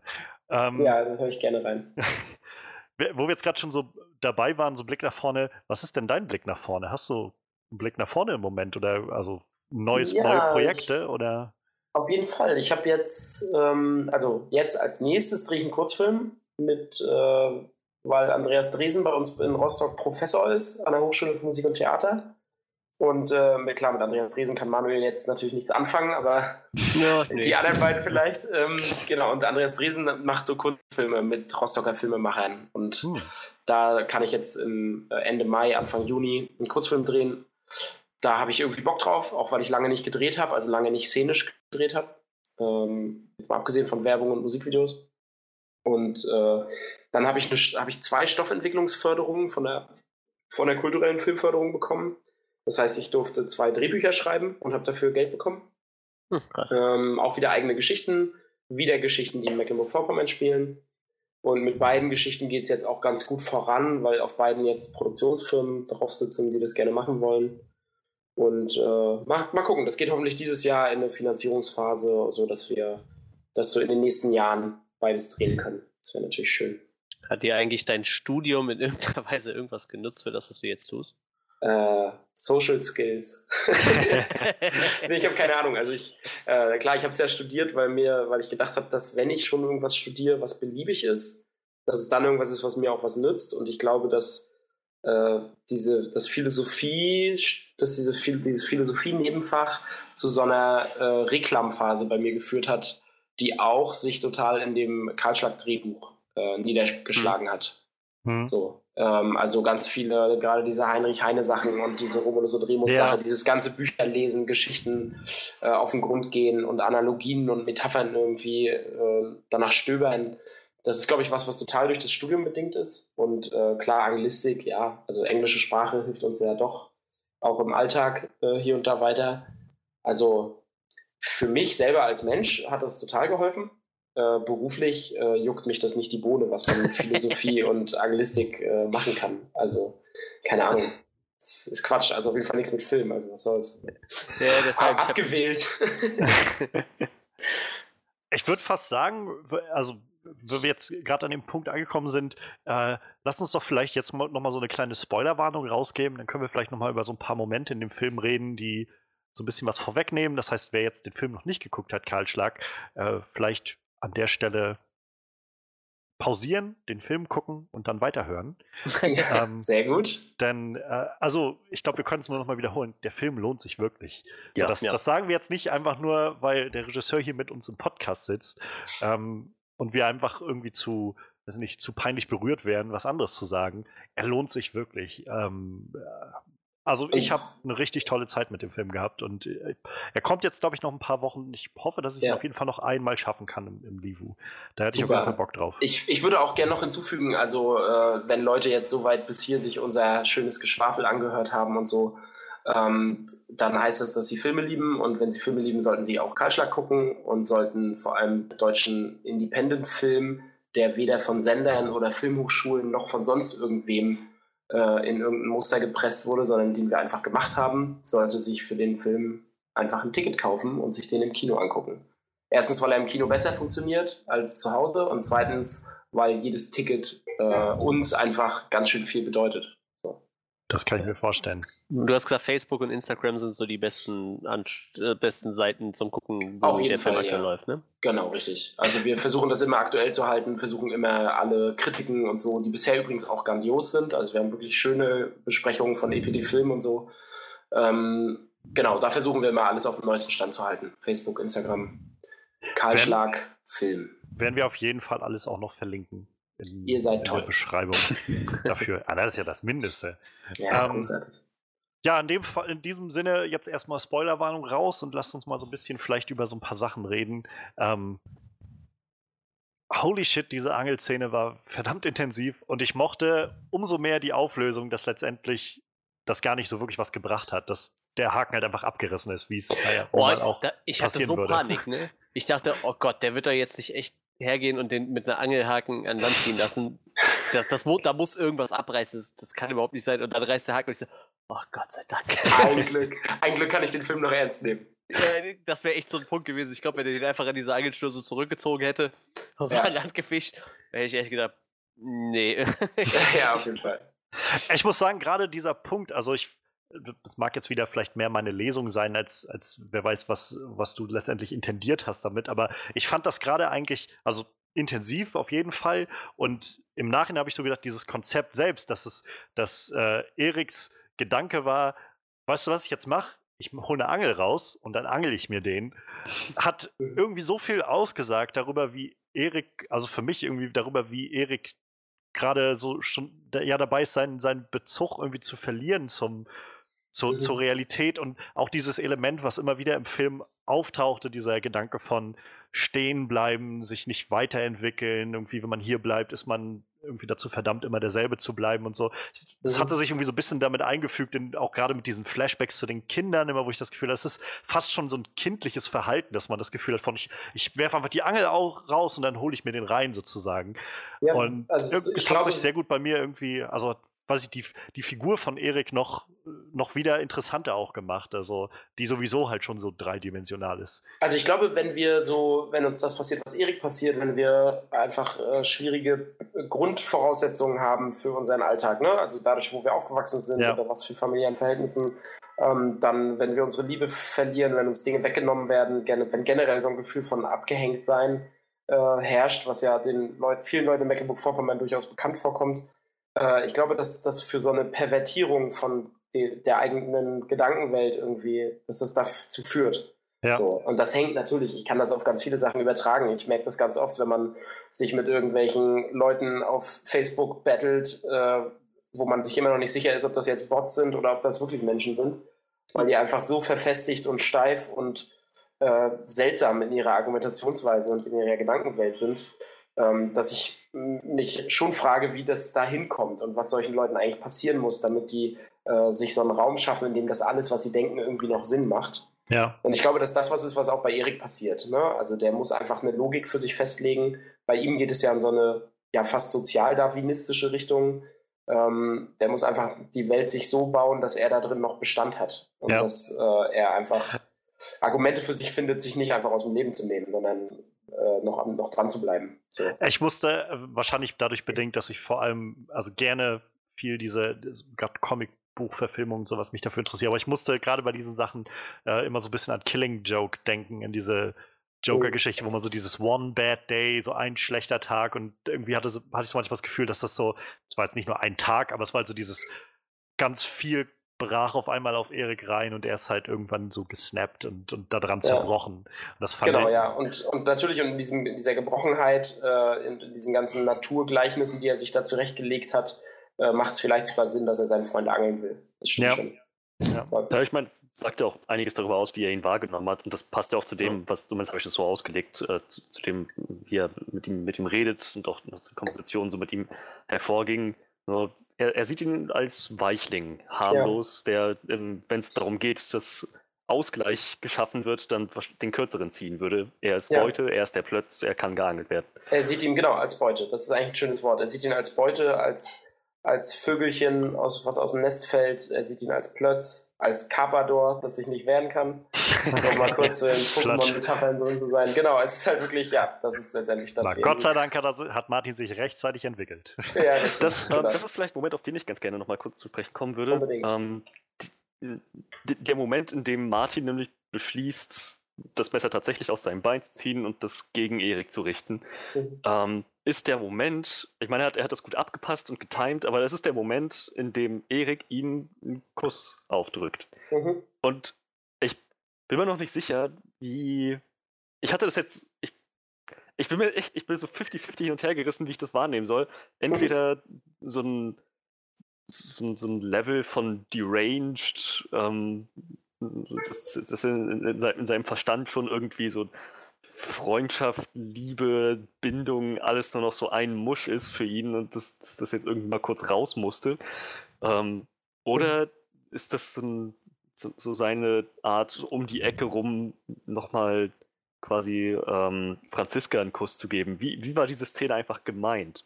Du hast total, du hast zwei richtig schöne Sachen gerade gesagt, die ich beide gerne als gültig erklären möchte. Also ich, ah. ähm, ich glaube, dass das tendenziell aus dem Zustand der Verwirrung kommt und aus dem äh, irgendetwas fühlen wollen, irgendeine Art der Verbindung nochmal schaffen. Ähm, und das bezieht sich natürlich sowohl auf die Freundschaft als auch auf die Liebe zu Frenny. So. Ähm, ich glaube, dass insofern beide deine Punkte auch gültig sind. Äh, ich kenne das, dass wenn ich selber, ich habe früher auch Freunde von mir geküsst, irgendwie, wenn man so äh, im Rausch irgendwie feiern war und nicht wusste, wie man sich seine Freundschaft noch beweisen soll und einfach so, keine Ahnung, von Endorphinen durchströmt war, dann ist es auch passiert, dass wir uns mal einen Kuss aufgedrückt haben, so. Ähm, und dann ist das auch was, was zwischen den Freunden ja die ganze Zeit auch schon irgendwie steht. Also es gibt immer dieses, diesen Kuss auf dem, den Martin Erik zuschickt, auf dem Dorffest zu Beginn. Es gibt äh, im Restaurant den Moment irgendwie, küsst du mich gar nicht, ja, und was ist mit mir? Hm. Also da wird immer sowieso schon drüber gescherzt und es liegt irgendwie schon immer dazwischen, dass diese harten Männer, bei denen das eigentlich niemals sein würde, dass die sich küssen, äh, dass die das aus einem ganz freundschaftlichen Grund dann doch tun und dass Erik Martin dadurch auch so ein bisschen die Kraft gibt, was zu tun und sich das Messer aus dem Bein zu ziehen und ähm, zum Mann zu werden, mal kurz. Äh, also so ein bisschen, klar, so ein bisschen auch so ein esoterisches Bild von, er gibt ihm die Kraft, etwas zu tun, was nicht in seiner Natur liegt. Ja. Ähm, ja kurzer Gedanke bloß, ähm, fand ich einfach irgendwie ganz amüsant, äh, weil du sie gerade angesprochen hattest, diese, diese Restaurantszene, wo sie dann, äh, wo, wo Erik dann später kommt und dann ähm, mhm. Frenny erstmal dieses Gedicht vorliest, wo ich gedacht habe, sie, sie, las dieses Gedicht vor, was jetzt irgendwie kurz zusammengefasst sowas war wie ähm, Glück ist sehr vergänglich, aber Unglück, wenn du das einmal hast, das klebt dir wie Scheiße am Fuß. So. Ja, richtig, wo ich gedacht habe, wo ich dachte, das war irgendwie sehr schön, wie sie da saß. Und dann, als sie fertig war, dachte ich so, Mann, Frenny muss echt der Hit auf Partys sein. Ja. ja. ja. es war immer so ein Gedanke, ne? was äh, jetzt Freddy, also ich habe mir das immer so gedacht, Freddy studiert Germanistik, äh, Freddy will was vom Leben und Freddy will aber auch unbedingt mit diesen Freunden weiter zusammenbleiben. Und ähm, was würde sie jetzt aus der Uni mitnehmen für ja. ihre Freunde? Was ist das, was sie den beiden von ihrem intellektuellen Geschwurbel irgendwie äh, mitbringt? Und dann habe ich immer gedacht, warum eigentlich nicht Heine so, ne? Der verpackt mhm. komplexe psychologische Gedanken und äh, ziemlich viel Schönes in Frage stellen, verpackt er in einer ganz einfachen Sprache. Und da habe ich gedacht, na, auf jeden Fall würde sie diese Gedichte vorlesen. Und dann gibt es von Heine eben so viele Gedichte, die so wie Faust aufs Auge in unsere Geschichte passen, mhm. dass ich gedacht habe, das ist auf jeden Fall genau der Kleister, den wir für unsere Geschichte brauchen, um das alles zusammenzuhalten und um auch den Freunden etwas zu geben, was irgendwie gemeinsam zwischen den dreien existiert ähm, und was vielleicht auch mal Erik gehört hat und jetzt Martin gehört. Ne? Irgendwie dieses ja. Gedichte vorgelesen bekommen. Ähm, das ist von Heine, ja, ich weiß. Also es ist schon so ein, äh, so ein Bindeglied zwischen denen. Und da ist es eben mit Heine jemand, der ja in einer sehr schön einfachen, unkomplizierten und unprätentiösen Sprache äh, über viele schöne Dinge, äh, ja. schöne, äh, ja, ja, also der schön übers Leben rätselt. So. Und genau, das na, der Hit auf jeder Party, ja. Genau, sie, also ja, letztendlich, ich glaube, das ist einfach das, was sie ihren Freunden mitbringt. Ich glaube nicht, dass sie sonst nur nichts anderes macht, als Gedichte zu lesen. Nein, nein, also das aber, war jetzt auch gar nicht meine. Es hat auch sehr gut gepasst für Szenen. Also es war einfach nur danach so mein Gedanke, wo ich gedacht habe, so wenn ich mir vorstelle, ich würde zum Dinner kommen, irgendwie mich mit Freunden treffen und das erste, was ich höre, ist, mir sagt erstmal jemand so, pass auf, ich habe euch was mitgebracht. Ja. Ihr werdet alle sterben. Ja, so, so, ja, so ein bisschen sehr nihilistisch irgendwie. Ja. Ja, das stimmt. Ähm. Also es ist aber, das, ich glaube, sie liest das Gedicht speziell vor, sogar weil es eigentlich wie ein Gag klingt. Ne? Es ja. ist ja wirklich, das Glück ist eine leichte Dirne und weilt nicht gern am gleichen Ort. Sie drückt den Kuss dir auf die Stirne, lächelt sanft und flattert fort. Frau Unglück hat im Gegenteil dich liebevoll ans Herz gedrückt. Sie sagt, sie habe keine Eile, setzt sich zu dir ans Bett und strickt. Das ist fast schon so eine Punchline irgendwie. Ja, ja. Das ist ja fast so was, äh, ja, was man seinen Freunden sagt, weil man findet, dass es lustig klingt und dass es irgendwie ein, ein witziges Sprüchlein ist was natürlich im Kontext unserer Geschichte und unserer Erzählung ja, ja, natürlich eine totale Negativaufladung hat. So. Das und das ist ja auch das letzte Gedicht, bevor sie dann vergewaltigt wird. Also ja. irgendwie im doppelten Sinne schmerzlich. Das war auch nochmal ein ganz schön, also das war für mich so ein sehr krasser, so, so eine sehr krasse Spitze, als sie, als sie, als das auf einmal in so eine Vergewaltigung ausartet und mhm. wow. Mhm. Jesus. Es damit, ging vor allem so, so fließend. Ja. Von, diesem, von dieser harmlosen Szene, im, was war das, Arno Ash Hörsaal? Ja. Und dann, und dann, dann rüber in was, was halt so es war so, so, ein ganz kurzes Zeitfenster, in dem einfach alles gekippt ist. Ja. Das ist aber auch nicht so leicht, ne? Also ich will uns da gar nicht auf die Schulter klopfen, aber tatsächlich diese, diese Verwechslung äh, in dieser Vergewaltigung und davor irgendwie anzulegen, äh, war ziemlich kompliziert, weil man musste darauf achten, dass äh, Frenny Basti gar nicht richtig sieht. Also dass er eigentlich nur über die Ferne kurz guckt und vor der Tür dreht er sich gleich um, zieht sie an der Hand hinter sich her, läuft vor, sie läuft nur hinterher, sie reden nicht miteinander, er macht gleich zu ihr, pst, ne, sei still. Ähm, dann auf der Toilette dreht, sie ja dann gleich um. dreht er sie ja. sofort um, bevor sie sich küssen können. Ähm, also er ist, also es war relativ kompliziert, das mit, also weil Maike das natürlich verlangt hat auch, ne? Also Maike hat natürlich gesagt, pass auf, wir müssen es hinkriegen, dass du das verkaufst, dass ich das nicht, ja. dass ich es nicht mitbekomme. Ja. So. Und äh, genau, das war tatsächlich, ich glaube, deswegen fließt das irgendwie auch so, weil man selber gar nicht, also weil die Situation so auch untypisch ist für die beiden. Also warum küssen die sich nicht? Warum mhm. sind die nicht herzlich zueinander? Warum sind die nicht liebevoll zueinander? Äh, und dann, genau, passiert das eben so mit so einem Schnipsen, ähm, dass das sich wendet. So. Und sich die ganze Situation irgendwie dreht. Es ist halt noch so wunderbar getragen von ihrem Schauspiel, ja, wie ihr toll. so langsam, so, wie sie ihre Mimik verzerrt, ja. wie so langsam alles aus dem Gesicht fällt und sie realisiert, hier läuft gerade was richtig falsch. Ja, ja, ja, aber sie macht das toll. Also es war wirklich, und das muss man wirklich sagen, auch für Maike, also Frenny hat ja wirklich nur krasse Szenen. Also es gibt ja keine, es gibt ja kaum, außer ja. jetzt mal diese Restaurantszene, es gibt ja keine hm. Szene, mhm. die nicht emotional ja, ja. Äh, irgendwie Grenzgebiet ist. Also sie hat eigentlich nur tolle Momente. So. Und das macht sie schon wirklich extrem krass gut. So. Und äh, ich weiß noch die erste Szene, die wir mit ihr gedreht haben, weil sie nur ein Wochenende Zeit hatte, weil sie zu dem Zeitpunkt schon bei Alles, was zählt, gearbeitet hat und da eigentlich 40 Stunden die Woche gedreht hat. Äh, da ist sie Freitagnacht nach Rostock gefahren, wir haben sie abgeholt, sind nach Wismar rüber und haben in derselben Nacht, wo sie angekommen ist, ihre allererste Szene gedreht und das war diese Sexszene in der Bushaltestelle. So. Und äh, solche Momente gab es halt immer wieder, wo man einfach im Drehplan merkt, okay, das ist jetzt echt ganz schön, also wir strapazieren Maike schon ganz schön. Ja. So, ähm, wir haben nach der Vergewaltigung zwei Stunden später die Badewannenszene gedreht bei mir zu Hause. Krass. Und das ist schon für die beiden ein ganz schönes Stück Arbeit gewesen, ja, ein ganz schönes ja, Brot. Das so. glaube ich. Aber auch die Badewannenszene war also sehr kreativ, fand ich vor allem auch sehr kreativ und ähm, hat äh, diese, diese krassen Sprünge haben es halt auch dann immer nochmal so hervorgehoben, diese Beziehung. Man hat so richtig diesen Schmerz gespürt, dass so, man hat getrauert um diese Beziehung, die eigentlich so an einem gewissen Punkt einfach so, ja, unbeholfen und, und, und einfach nur liebevoll war und auch so, so aufeinander eingestellt war und dann immer so diesen krassen Bruch zu haben und zu sehen, wie, ähm, wie Erik einfach gerade, naja, völlig frei dreht. Ja. Das, das, war, das hat, ja, das hat sehr gut gezogen. Das hat bei mir so den richtigen Nerv getroffen. Schön. Das freut mich. Das höre ich gerne.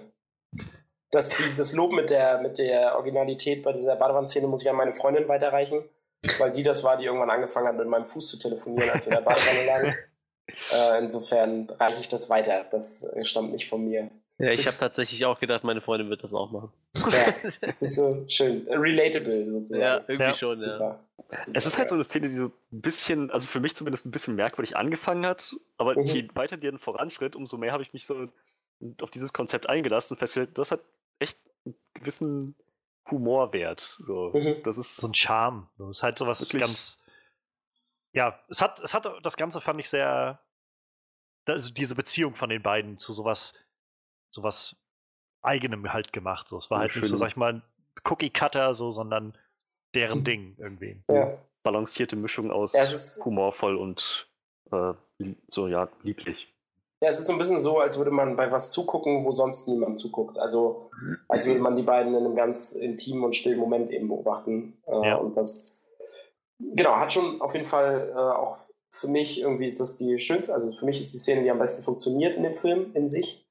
So, äh, und die vor allen Dingen auch ihren emotionalen Zweck, glaube ich, ganz gut erfüllt. Und es ist lustig, ne? Es ist keine der Genre-Szenen. Also, obwohl ich Genre-Film liebe, es ist halt so eine Szene, die mich dann am Ende ja. am meisten irgendwie kriegt. Ich bin halt nicht so der größte Horror-Fan und mhm. ähm, ich, ich mag Thriller sehr gerne. Ich, ich habe auch nichts gegen Horrorfilme an sich, aber ich bin einfach nicht so, gerade was, was dann äh, so viel Buddy Horror und so angeht, bin ich einfach nicht so abgehärtet wie manche andere Leute hier im Podcast. ähm, äh, ich habe gerade letztes Wochenende jetzt endlich mal Alien gesehen. Also ich meine, das ist auch schon mal was. Ähm, aber was zum ersten Mal? Ja, also ist so einer dieser Filme, die immer ewig schon auf der Liste stehen. Aber äh, gerade für diese Art von Horrorfilm muss ich echt in der Stimmung sein, damit ich endlich, damit ich mir das mal angucke.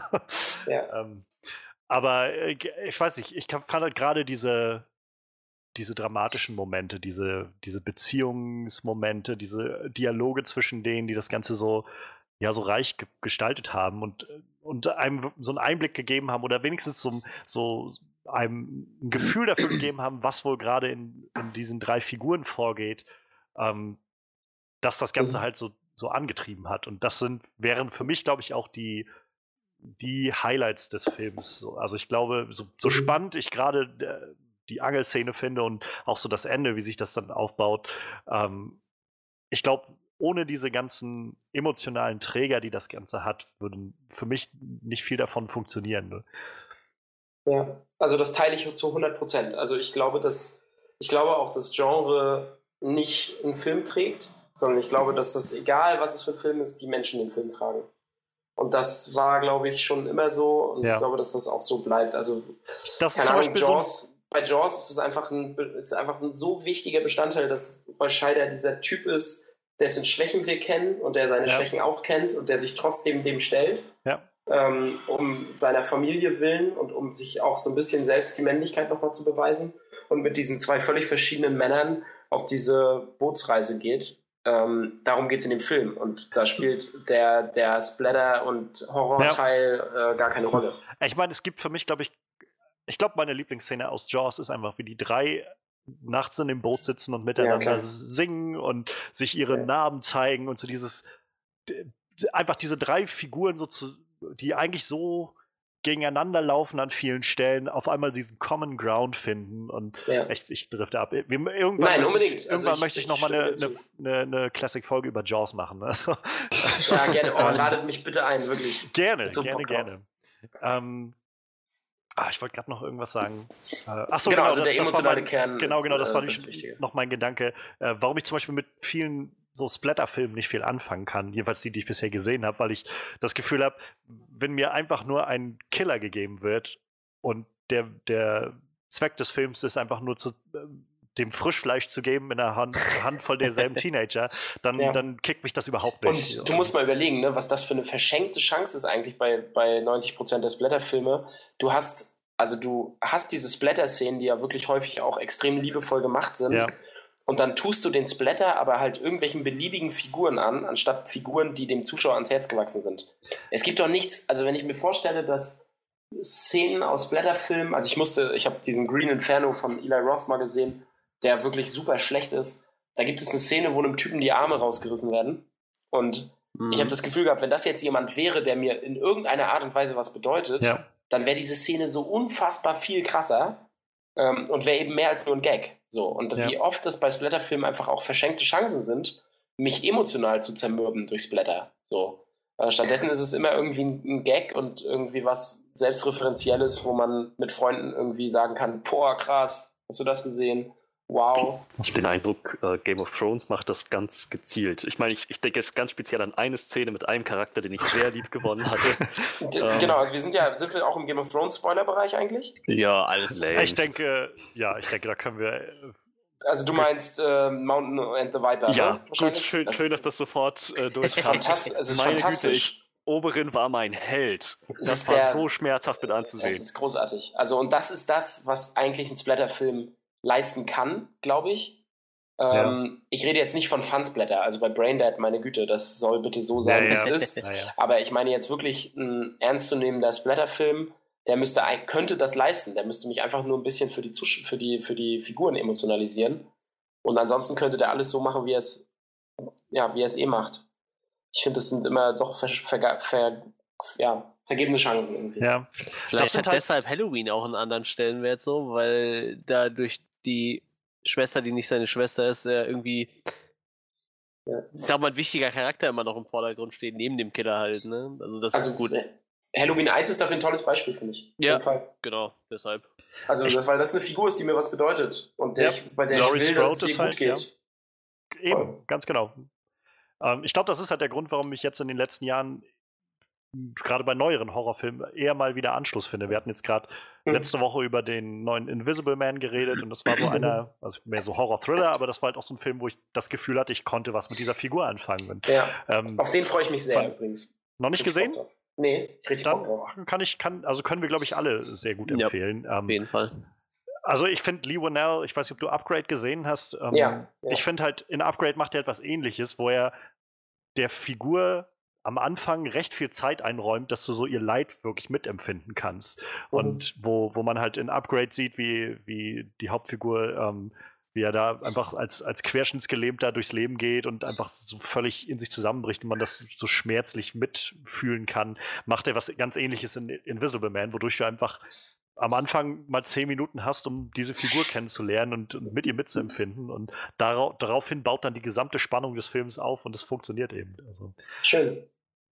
Schön, sehr gut. Also ja, äh, auf jeden Fall. Also ich meine, keine Ahnung, das sind doch die Sachen, warum wir, warum uns diese Ari Aster Horrorfilme irgendwie, also ich kann jetzt nicht für euch sprechen, aber für mich, warum mich das so bewegt und warum das mit mir so viel macht.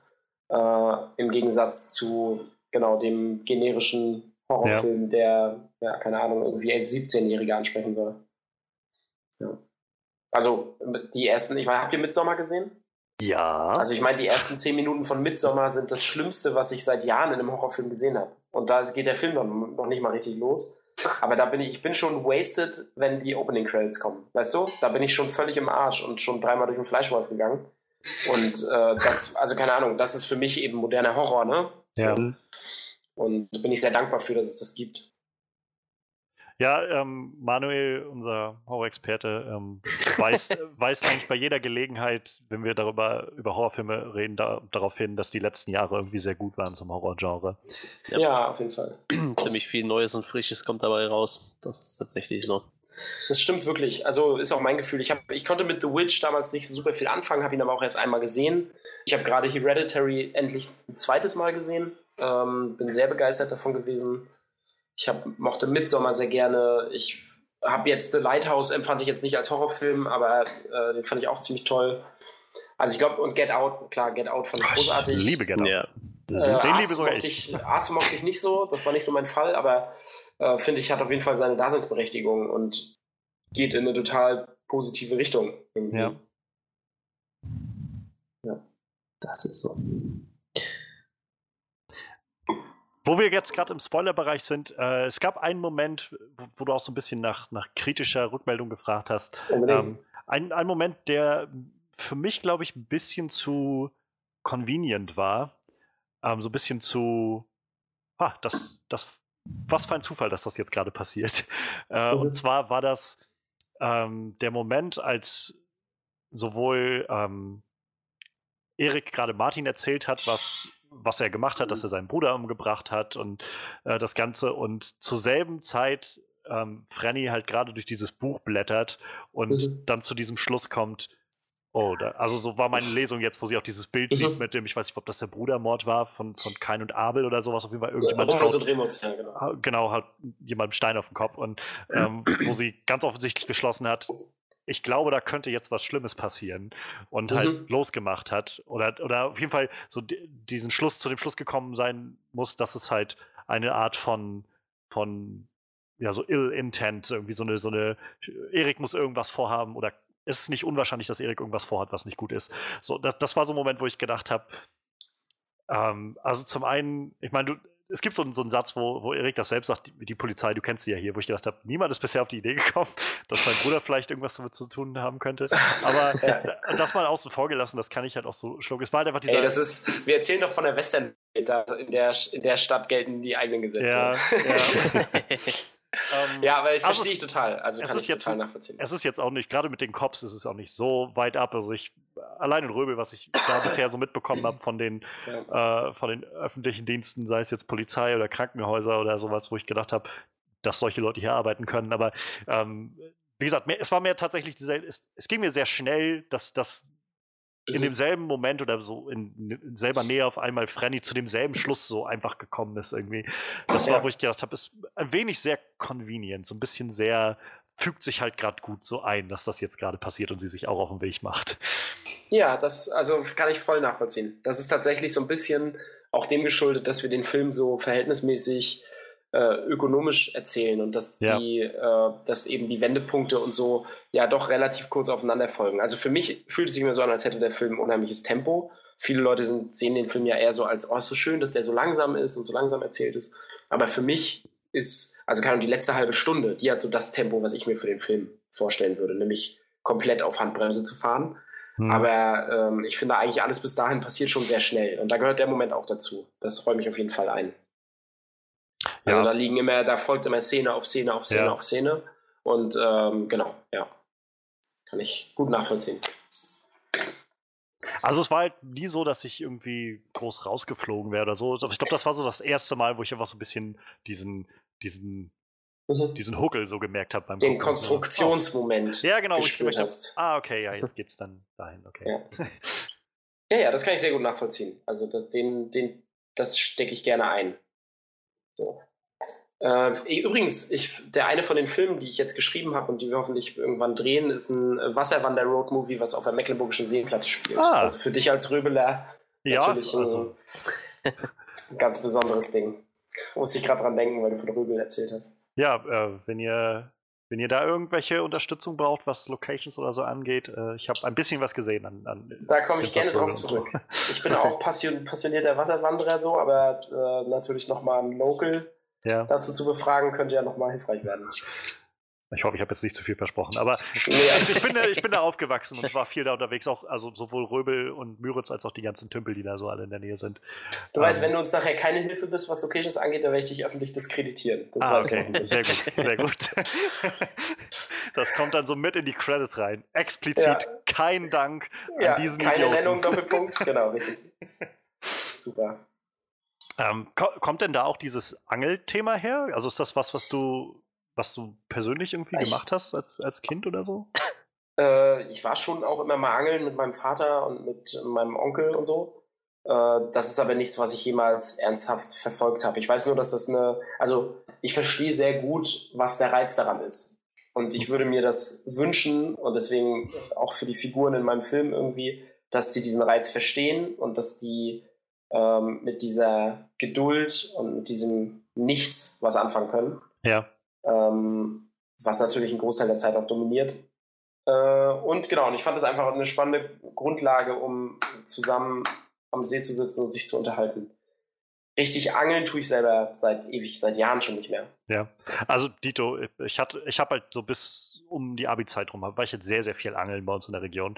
Und ja. da hatte ich halt einfach auch so diese Anknüpfpunkte, wo ich gedacht habe, so ja, ich erinnere mich irgendwie gut an die Zeit, wo man, mhm. wo man losgezogen ist, irgendwie so mit ein, zwei Freunden und sich irgendwie so an den See gesetzt hat, hat und äh, das so nachvollziehen konnte gut. Und auf der anderen Seite auch sehr gut nachvollziehen, zum Beispiel konnte ich den Moment, als ähm, die beiden halt dann wieder hingefahren sind und äh, Erik so sehr casual versucht hat, das so alles zu überspielen, was da so im Raum steht und so, als so ist doch wie früher so ungefähr. Ne? Wir setzen uns jetzt hin, mhm. ich hole noch irgendwie ein paar Bier und dann geht das schon. Und man so Martin angesehen hat, dass der so, ja, so ein bisschen aus der Fassung war und nicht so recht wusste, wie er damit umgehen soll, dass, dass, dass mhm. man darüber, soll man jetzt darüber reden oder nicht oder was es überhaupt gibt zu bereden und warum sind wir hier, so diese ganzen Sachen. Und ich, ich habe mich zurückerinnert gefühlt an so Momente, wo ich ähm, ehemalige Klassenkameraden, so, so, ehemalige Freunde, mit denen ich halt wirklich viel gemacht habe in der Kindheit oder so zu Schulzeiten, mich nach Jahren wieder mit denen mal getroffen habe ähm, und man so feststellt, dass man irgendwo an völlig unterschiedlichen Punkten auf einmal ist im Leben und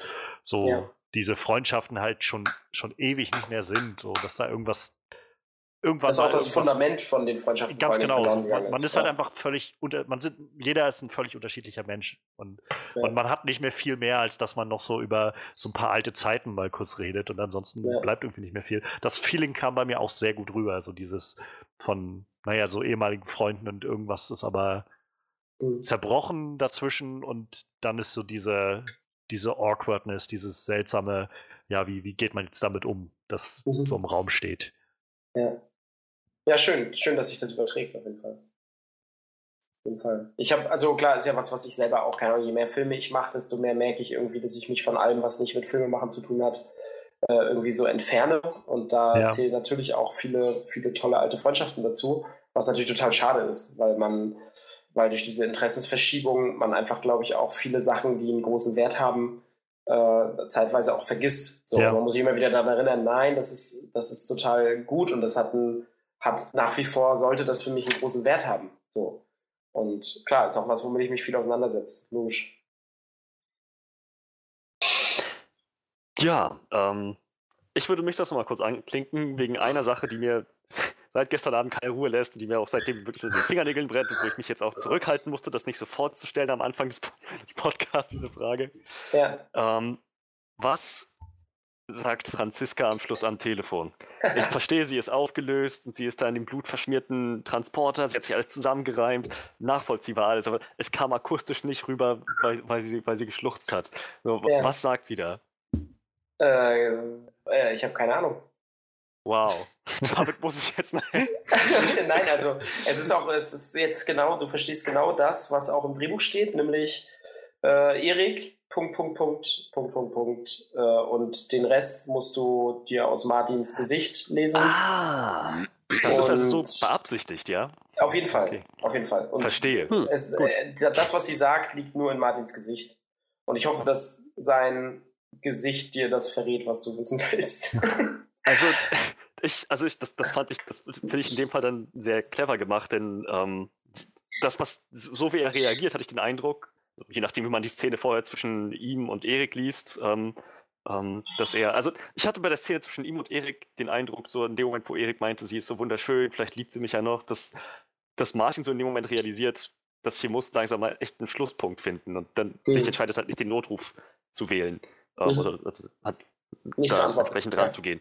Ähm, hätte wahrscheinlich sowieso nichts mehr gebracht. Der war ja dann zehn Sekunden später schon mit offenen Augen am, am Boden ja. wahrscheinlich ja. tot.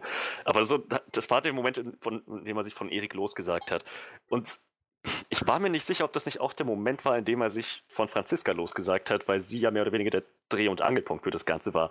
Wenn ja, dann würde das heißen, das, was er da von ihr am Telefon gehört hat, war nur noch so für ihn eine Bekräftigung, so ja, ich bin fertig damit, das Schluss jetzt, ich lege jetzt auf und dann ja. ist das Geschichte. Also, Oder was ich, aber, was ich trauriger finde, was tragischer fände, wäre, wenn er sich gedacht hat, jetzt kann ich endlich mein Leben mit Franziska führen und sie geht da völlig emotional aufgelöst ans Telefon und er denkt sich, oh, nee, ist mir doch zu heiß, Wiedersehen. Ja. Also ich würde auch eher zweiteres, äh, als zweiteres denken. Ich glaube, dass er schon äh, den, den Notruf nicht beantwortet. Du hast schon recht, das eigentlich spielt keine Rolle mehr, weil Erik eh dem Tode geweiht ist aber dass er den Notruf nicht beantwortet und stattdessen in seiner Passivität verharrt ähm, und seinem Freund in gewisser Weise dann doch die Hilfe verweigert, weil ihm natürlich auch klar ist, dass Frenny ihn möglicherweise noch liebt.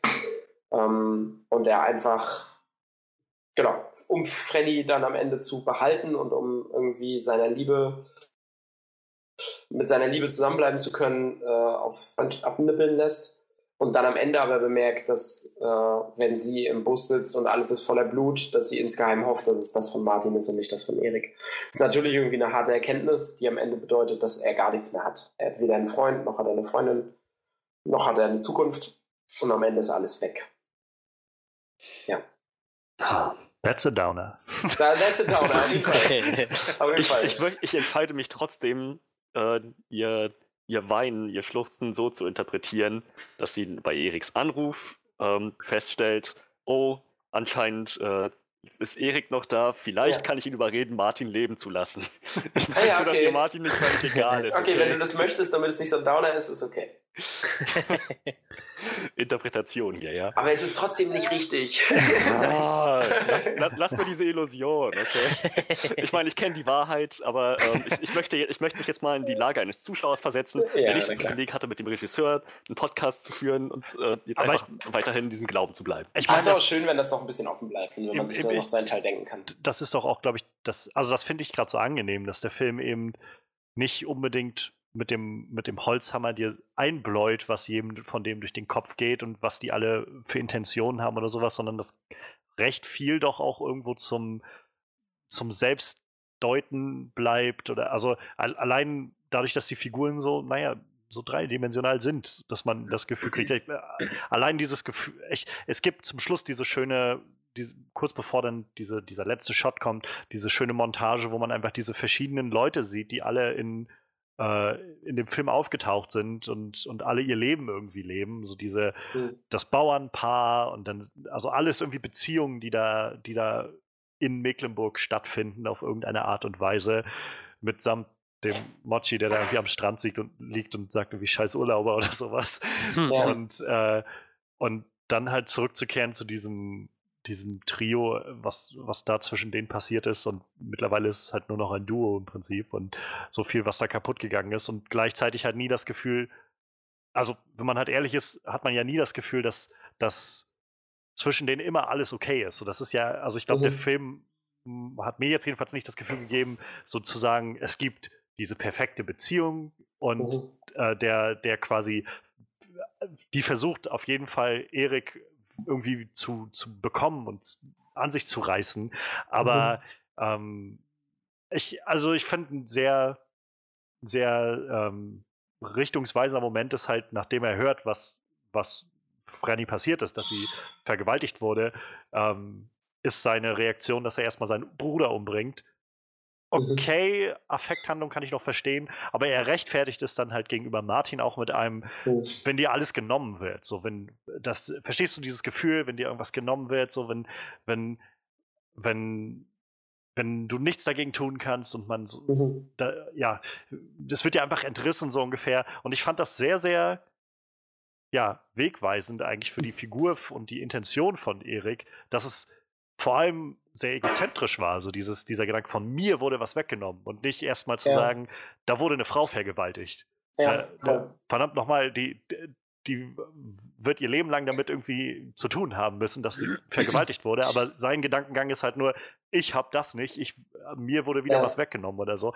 Und ja. das fand ich eigentlich sehr, ja, sehr gut. Und auf der anderen Seite auch zu sehen bei Martin und Frenny dasselbe, irgendwo die am Anfang gleich diese erste Szene zwischen den beiden, diese Sexszene, wo irgendwie klar wird, dass irgendwie so ganz alles, äh, nicht, nicht alles irgendwie gut läuft bei den beiden, so trotzdem irgendwie ja. unterschiedliche Sachen im Argen liegen irgendwie. Und es ist halt alles so ein bisschen messy, so im, im besten Sinne des Wortes, so wie Beziehungen halt meistens sind. Irgendwie immer ein bisschen schwierig festzunageln und nie ist irgendwie alles einfach gut.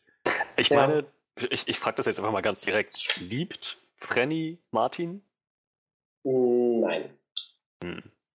Also, ich, äh, ich kann mich nicht, ich, ich, kann mich halt nicht an jedes Detail aus der Arbeit mit, äh, mit äh, Maike erinnern. Aber das ist natürlich was, worüber Maike und ich irgendwie sprechen äh, und wo wir überlegen, okay, was, was genau ist es denn? Ich glaube, was Maike was Michael, oh Gott, was Frenny äh, in Martin sieht und was sie gerne will, ist Stabilität. So. Mhm. Äh, das ist ein, ein, Weg, das ist eine, eine, Festigkeit, möglicherweise eine Aussicht auf eine Familie und eine Zukunft. So. Äh, und das genügt ihr, glaube ich. Und das ist ja das, was letztendlich durch diese sächsische Familie in Frage gestellt wird, ob dieses Genügen äh, schon genug sein kann. So. Ja. Ähm, genau, aber das ist so das, was ich mir gedacht habe, eigentlich dass ich nicht, mir nicht vorstellen kann, dass sie den liebt. Also, weil was sollte sie an ihm lieben, ist auch ein bisschen die Frage. Er ist halt eine, er ist halt eine Weichwurst und eigentlich ist er auch so ein Typ, der nie so richtig etwas, also der ist bestimmt fleißig, ne? Der ist fleißig und der arbeitet bestimmt auch viel äh, und ähm, der gibt sich bestimmt auch Mühe für viele Dinge, aber der ist halt nicht kein aktiver Typ. So. Ein bisschen unambitioniert, hatte ich so. Genau, Gefühl. unambitioniert. Äh, der ist sehr gesetzt, also der, alles, was er hat, äh, nimmt er als gegeben hin ähm, würde gar nicht auf die Idee kommen, irgendwelche Kämpfe zu kämpfen für egal was. So. Ja. Und, ist genügsam, ähm, oder? Genau, ist sehr genügsam. Und das ist tatsächlich nicht unbedingt die Eigenschaft, die, ich, die mich jetzt an das Wort Sexappeal erinnert. Mhm. So.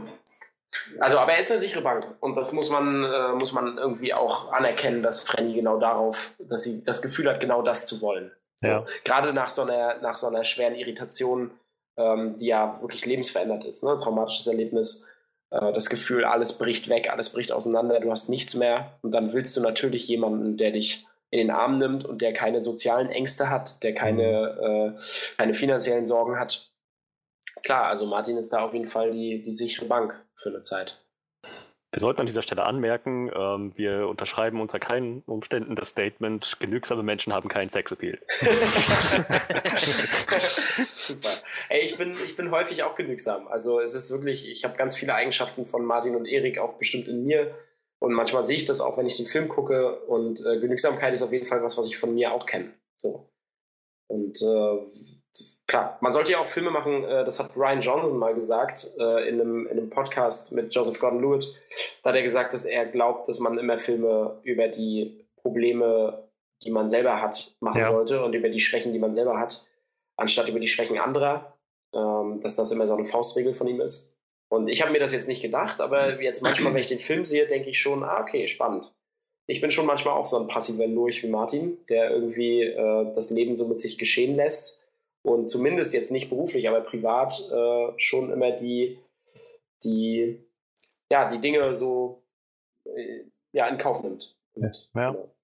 ja. Ich meine, letztendlich ist das ja auch genau das, was man, was man doch, glaube glaub ich, immer tut, wenn man schon in der Schule sitzt und anfängt, Gedichte zu interpretieren oder sowas, dass man versucht, ja. so einen so Blick in die Perspektive des Autoren zu, zu wagen, was natürlich immer also nie wirklich funktionieren kann. Ich glaube jedenfalls nie, dass man wirklich hundertprozentig sagen kann, das war die Intention von dem oder dem. Und das ist wahrscheinlich auch gar nicht der Punkt in, in Kunst, dass man irgendwie erkennt, was wollte denn der Autor da drin sagen oder mhm. so.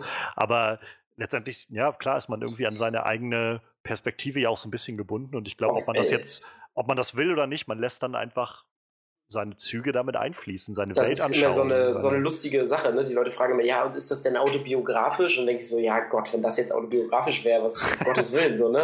Ist ja absurd. Ähm, aber ähm, vor allem so eine, so eine auch krass konstruierte Geschichte, wie es ja nun mal auch ja. ist. Ne? Ist ja eine Geschichte, die bei der man eher denkt, oh, das ist irgendwie eine erzählenswerte, dolle Geschichte, die man am Lagerfeuer erzählt. Ne? So, das ist es ja eher. Ne? Ich habe mir da was Krasses ausgedacht und das erzähle ich euch jetzt. Ja. Ähm, aber natürlich ist, wird alles unweigerlich autobiografisch, weil irgendwann kommt eine Kostümbildnerin zu dir und sagt, ist es jetzt die, die grüne Weste oder die? Und aus irgendwelchen persönlichen Gründen entscheidest du dich für die eine und nicht für die andere. Und ja. wenn der Kameramann sagt, ist das als, als Einstellungsgröße okay und du sagst, na, lass es doch noch ein bisschen dichter ran. Du triffst ja immer Entscheidungen. So, ja. Und die Entscheidungen triffst du ja aus Gründen. Und manchmal hast du dafür vielleicht noch intellektuelle Argumente und manchmal ist es halt ein Bauchgefühl und das Bauchgefühl ist immer autobiografisch irgendwie eingefärbt. Und äh, genau, also ich glaube, dass ganz viele Dinge immer, äh, also immer autobiografisch bedingt sind. So. Und das ist auch gut so. Klar. Ja, auf jeden Fall. Ich glaube, niemand möchte gerne irgendeine Form von, weiß ich nicht, objektiver, objektivem Storytelling, was möglichst in keiner Art und Weise eingefärbt ist oder so. Ja. Das stelle ich mir sehr anstrengend vor. Ich meine, äh, Hunter S. Thompson hat, glaube ich, sein ganzes Schaffen auf äh, autobiografischen Sachen gemacht, so, mhm. obwohl er es quasi als Fiktion angelegt hat mit Charakteren, die nicht seinen Namen hatten, aber im Endeffekt hat er nur Sachen geschrieben, die er erlebt hat, so, ne? Ja. Also als Fiktion verkauft. Er hat er ja eigentlich noch nicht mal, ne? Er hat einfach nur die Namen umgeschrieben, so. Und vielleicht einfach umstellen, weil sich auch rechtlich abzusichern, so. Aber es gibt halt Leute, ja. die äh, beruhen, deren ganzes Schaffen beruht einfach nur auf Autobiografie irgendwo. Ne? Ich, ich, glaube aber auch zum Beispiel, dass ich, wenn jetzt, wenn wir jetzt so, ähm, so Stoffentwicklungsrunden machen und so und die Leute ja auch immer wissen wollen, ja, was beschäftigt dich denn zurzeit? Was sind denn so die Geschichten, die du vielleicht aus deinem privaten Leben irgendwie zu erzählen hast. Und dann denke ich immer, ey, who cares, ne? Also ich wirklich, mir passiert halt nichts, nichts, was auch nur annähernd in einem Kinofilm irgendwie erzählenswert wäre. Ja. Ähm, ich benutze das dann gerne für dolle Geschichten, irgendwie das, was ich vielleicht erlebe und das, was mich beschäftigt, die mhm. Themen, mit denen ich mich befasse, aber in, bei mir passiert ja nichts. Also äh, anders als vielleicht bei Hunter S. Thompson, ne? so, aber bei mir passiert ja in meinem Alltag eigentlich nichts, was irgendwie erzählenswert ist. Und da muss ich einfach nochmal 20 Jahre älter werden, um irgendwie das Gefühl zu haben, oh, okay, das, das war doch mal eine spannende Phase, darüber mache ich doch mal was. So. Ich glaube, dass, also ich finde das ganz, also ich kann mich damit gerade sehr identifizieren. Also ich kenne es jetzt natürlich nicht vom, vom äh, Filme machen oder Drehbuch schreiben oder sowas. Ähm, da, das sind so Sachen, wo ich mich erst seit kurzem irgendwie so ansatzweise mit auseinandersetze. Aber ähm, so, ich schreibe halt schon seit vielen Jahren Songs und ich bin halt in den letzten Jahren doch sehr immer wieder dahin gekommen, dass ich gemerkt habe, ich, äh, ich habe jetzt nichts Konkretes, was mir passiert, wo ich das Gefühl habe, das ist so ein, so ein Erlebnis oder eine Sache, über die es sich lohnt, was zu schreiben. Aber ich merke halt eher so, dass es halt, naja, einfach, weiß ich nicht, Gefühle oder so Problematiken insgesamt einfach Anregungen sein können, wo man das Gefühl hat von, naja, so ein, weiß ich nicht, diese Art von Sache könnte man in eine größere Geschichte irgendwie umwandeln oder mhm. sowas. Und mhm. äh, ich glaube, das ist, ist also deshalb finde ich es immer ganz wichtig, sich so ein bisschen einfach mal selbst so ein bisschen abzutasten, mal so selbst refle zu reflektieren, wo steht man, wo stehe ich eigentlich gerade, was beschäftigt mich. Das heißt ja nicht, dass ich jedes Mal gleich mein Leben irgendwie umsetzen muss als, als Geschichte ja. in irgendeiner Form. Und das sollte man vielleicht auch nicht machen. Also, ja, das teile ich, das teile ich zu 100 Prozent, auf jeden Fall.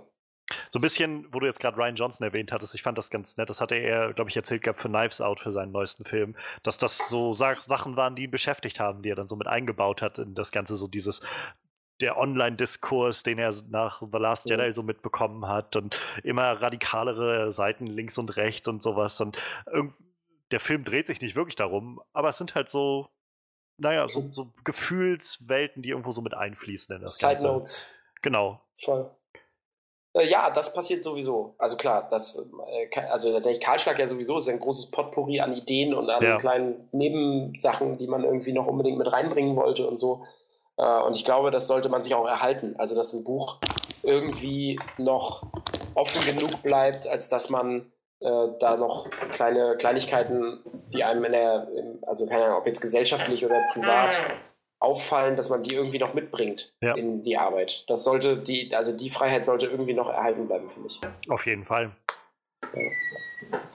Ich hätte jetzt noch zwei Fragen, glaube ich. Und dann wäre, also wäre ich, glaube ich, so, so, ganz gut gesättigt. Wir haben ja noch schon gute zwei Stunden geredet. Ich weiß nicht, wie sieht es denn bei euch noch aus? Manuel, hast du vielleicht noch irgendwie was anzusprechen, was Spoiler-heavy oder Fragen oder ja, du hast halt schon echt äh, ziemlich krass viel abgerissen, ne? muss ich dazu sagen. Ich kann mich äh, manchmal nicht ja, bremsen. Tatsächlich, äh, vielleicht ist nicht so die wichtigste News überhaupt, aber äh, Monchi hast du durch einen Videodreh kennengelernt, ne? Das habe ich richtig gesehen. Ne? Monchi ist ein, ein, guter Freund von meinem äh, besten Freund und Kameramann, weil Jean-Pierre, der hat damals angefangen mit so linker Berichterstattung und hat viel in Rostock im Medien auch abgehangen. Und äh, quasi aus dieser Ecke kannten die beiden sich. Und Jean-Pierre hat dann auch angefangen, die ersten Musikvideos und Tourbegleitungen für Feine Sahne zu machen. Äh, Jong hat zum Beispiel das Video gemacht für Komplett im Arsch, was mittlerweile ja, ah, keine ja, Ahnung, ja, eine Quadrillion Klicks hat auf YouTube. Ähm, und was ja noch sehr DIY-mäßig ist. Und das ist zum Beispiel, das hat mein Kameramann gemacht. So. Und äh, daher kennen die sich einfach schon, ich glaube, seit 2011. Und äh, Jean-Pierre ist auch immer noch der, der die Tourvideos macht der immer ja, mit unterwegs ist mit denen. Und äh, deswegen ist Monchi sozusagen einfach ein gemeinsamer Freund auch. Ich wollte gerade sagen, gehört quasi dann dazu. Genau, richtig. Also, und wir haben, also klar, da ist natürlich, äh, steht er jetzt nicht Spalier und wird mir nicht beim Umzug helfen irgendwie, also kenne ich ihn jetzt nicht. Aber ich, äh, wir konnten den auf jeden Fall für den Film fragen und er hat gesagt, ey, für euch Jungs, klar, mache ich das, warum nicht? Zwei Tage brechen wir keinen ab.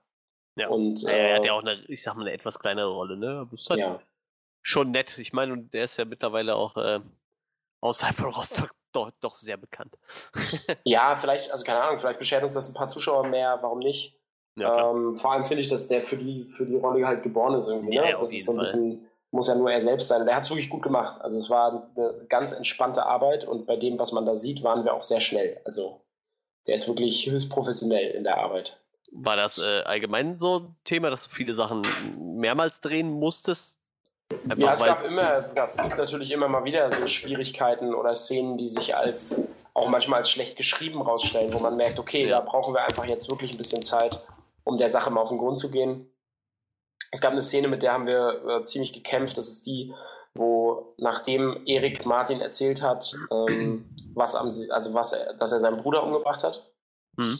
Und wir sind in diese Szene immer nicht reingekommen. Also wir wussten immer nicht, was sind die emotionalen Fallhöhen und es ist ja immer der Moment von, ja, dann hast du ihn einfach umgebracht, ja, habe ich, äh, ja, und warum sind wir jetzt hier, ne, und dieses Gedicht und das war immer irgendwie, hat es nicht gestimmt, so. Und irgendwann kam dann der ganz einfache, die ganz einfache Sache, dass ich gesagt habe, äh, Bernhard, pass auf, lass uns das doch mal so machen, nimm doch mal die, erzähl doch mal noch die Geschichte mit, wie du deinen Bruder umgebracht hast. Weil im Drehbuch steht es zwar nicht, weil wir sehen es ja als Zuschauer, aber erzähl das doch mal jetzt einfach noch mit, damit wir so eine Minute Vorlauf haben. Äh, und dann beginnst du die Szene von da an. Und auf einmal ging es irgendwie. Ne? Also manchmal steht man einfach ja, so ein bisschen auf dem Schlauch.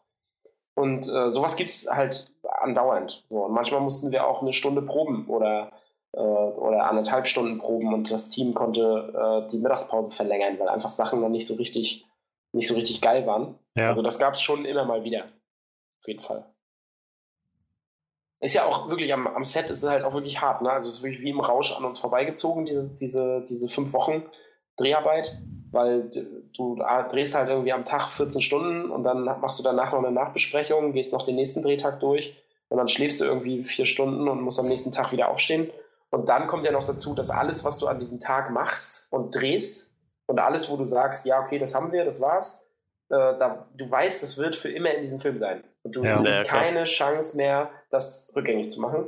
Das heißt, der Druck ist halt auch groß. Und wenn du letztendlich mit irgendeiner Spielentscheidung oder mit irgendeinem mit irgendeiner Szene nicht glücklich bist, dann äh, ja, also dann wird das immer so bleiben. Und das sorgt natürlich für einen Druck.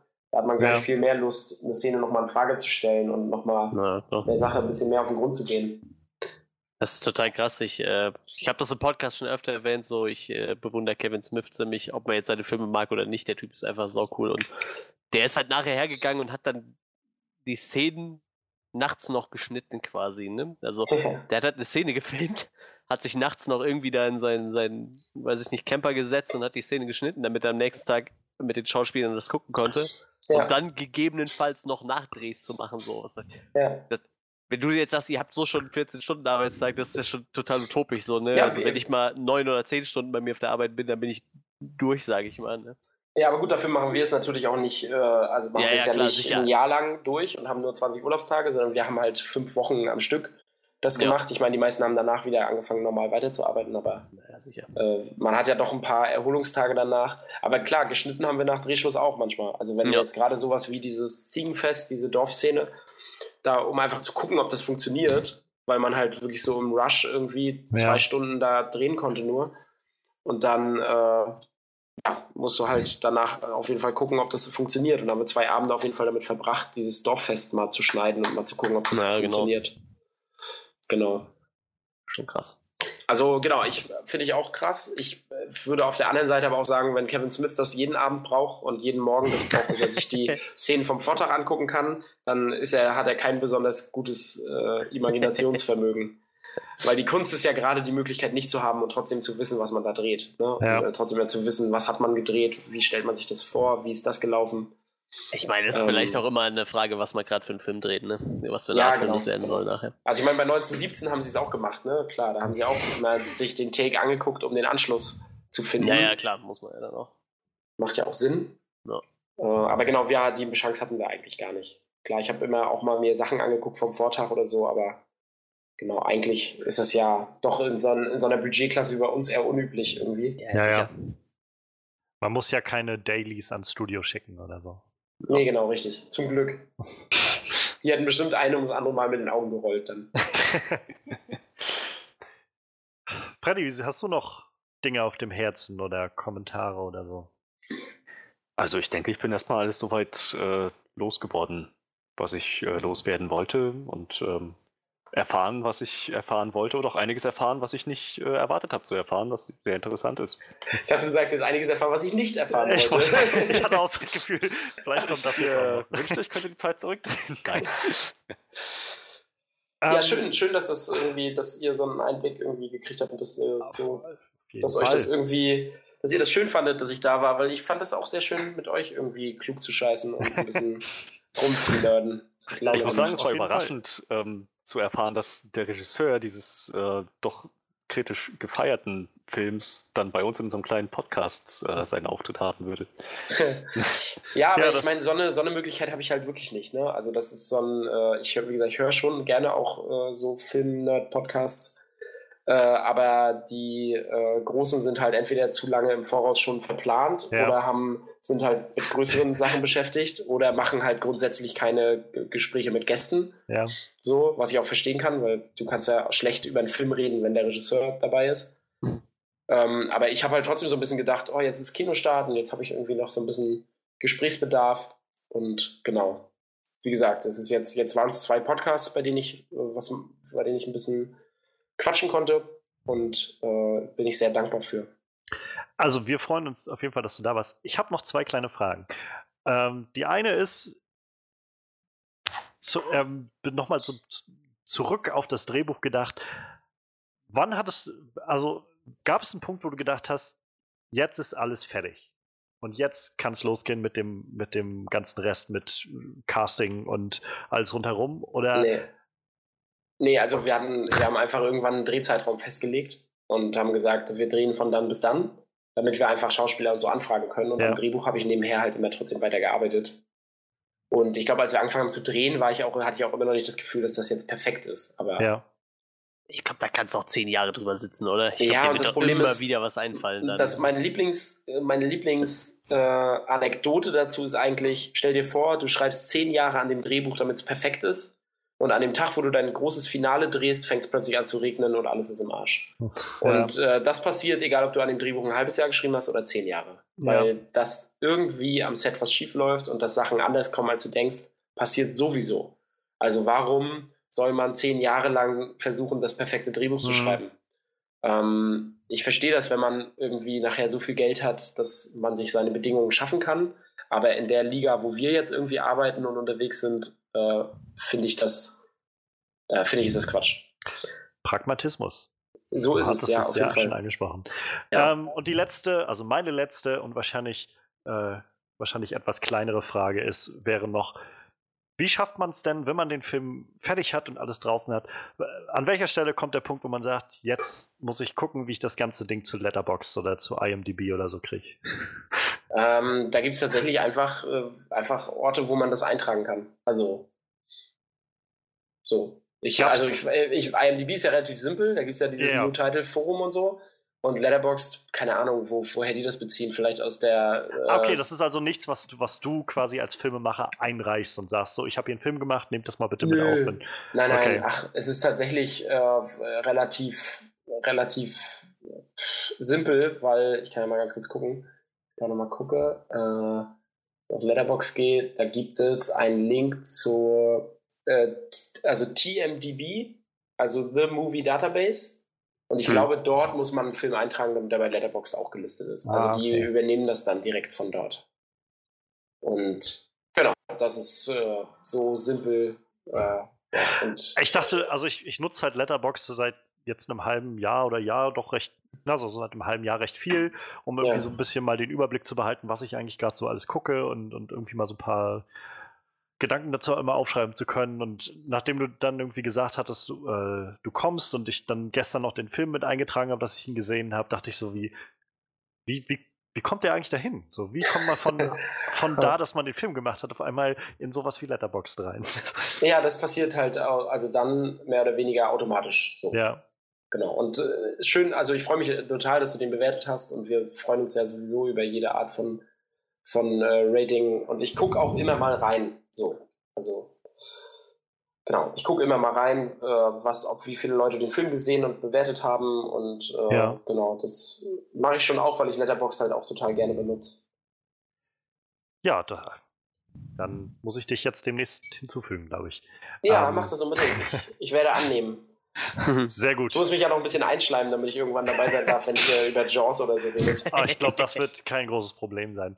Ähm, Max, es war ein großartiges Vergnügen, dich heute hier zu haben. Ähm, wie du schon im Vorfeld gesagt hast, man merkt, du bist nicht einfach nur Filme, Fil Filmschaffender jetzt, sondern du bist auch ganz filmverliebt und es macht sehr Spaß, hat sehr, mir sehr viel Spaß gemacht, es hat, glaube ich, uns sehr viel Spaß gemacht, mhm. zum einen in deinen Film Kahlschlag eintauchen zu können und mal so ein bisschen Gedanken, Intentionen herauszuhören, Problematiken herauszuhören, ähm, den Weg vom Skript zum, zum, zur Leinwand letztendlich so ein bisschen zu hören, ähm, aber auch so querbeet irgendwie mal so ein bisschen über Filme quatschen zu können. Ähm, ja, schön, dass du dir Zeit genommen hast. Ja, ich kann das nur zurückgeben. Ich bin, äh, ja, ich hatte, eine, ich hatte sehr schöne zwei, zweieinhalb Stunden. Also es hat echt Laune gemacht. Das freut uns sehr zu hören. Also, mhm. ja, falls noch jemand jetzt immer noch die Aufforderung braucht oder so, äh, Karlschlag auf jeden Fall gucken. Wie gesagt, alles wird verlinkt nochmal im, äh, im Text zu dem Podcast, dass ihr die Facebook-Seite, die Instagram-Seite, alles findet, was ihr, was ihr braucht. Ähm, ja, ihr findet uns natürlich auch bei diesen ganzen Kanälen und auf unserer Homepage onscreenreview.de, auf Facebook, auf Instagram findet ihr äh, Manuel und mich. Ich bin auch bei Twitter und äh, Letterboxd und alles das, wie gesagt, kommt alles in die Beschreibung. Also guckt da gerne rein. Ähm, ja, ich habe das gute Gefühl, dass das nicht das letzte Mal ist, dass wir Maxi hören werden. Egal, ja, ja, ob es zu seinem also, nächsten Film ist oder ob es einfach zu Jaws ist oder zu irgendwas anderem, was sich so ergibt. Ähm, und ja, damit. sehr gut. Ähm, ja, und ansonsten, wir hören uns dann nächstes Mal wieder.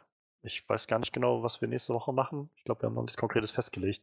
Vielleicht The Gentleman oder so. Ich noch mal gucken. Na, schauen wir mal. Ähm, ich glaube, A Quiet Place 2 müsste jetzt auch irgendwann starten. Ich, naja, wir, wir, wir, gucken mal, was, was, was wir machen. Ähm, Ihr macht es schon. Ja, irgendwas wird sich immer finden. Im, im Notfall Jaws.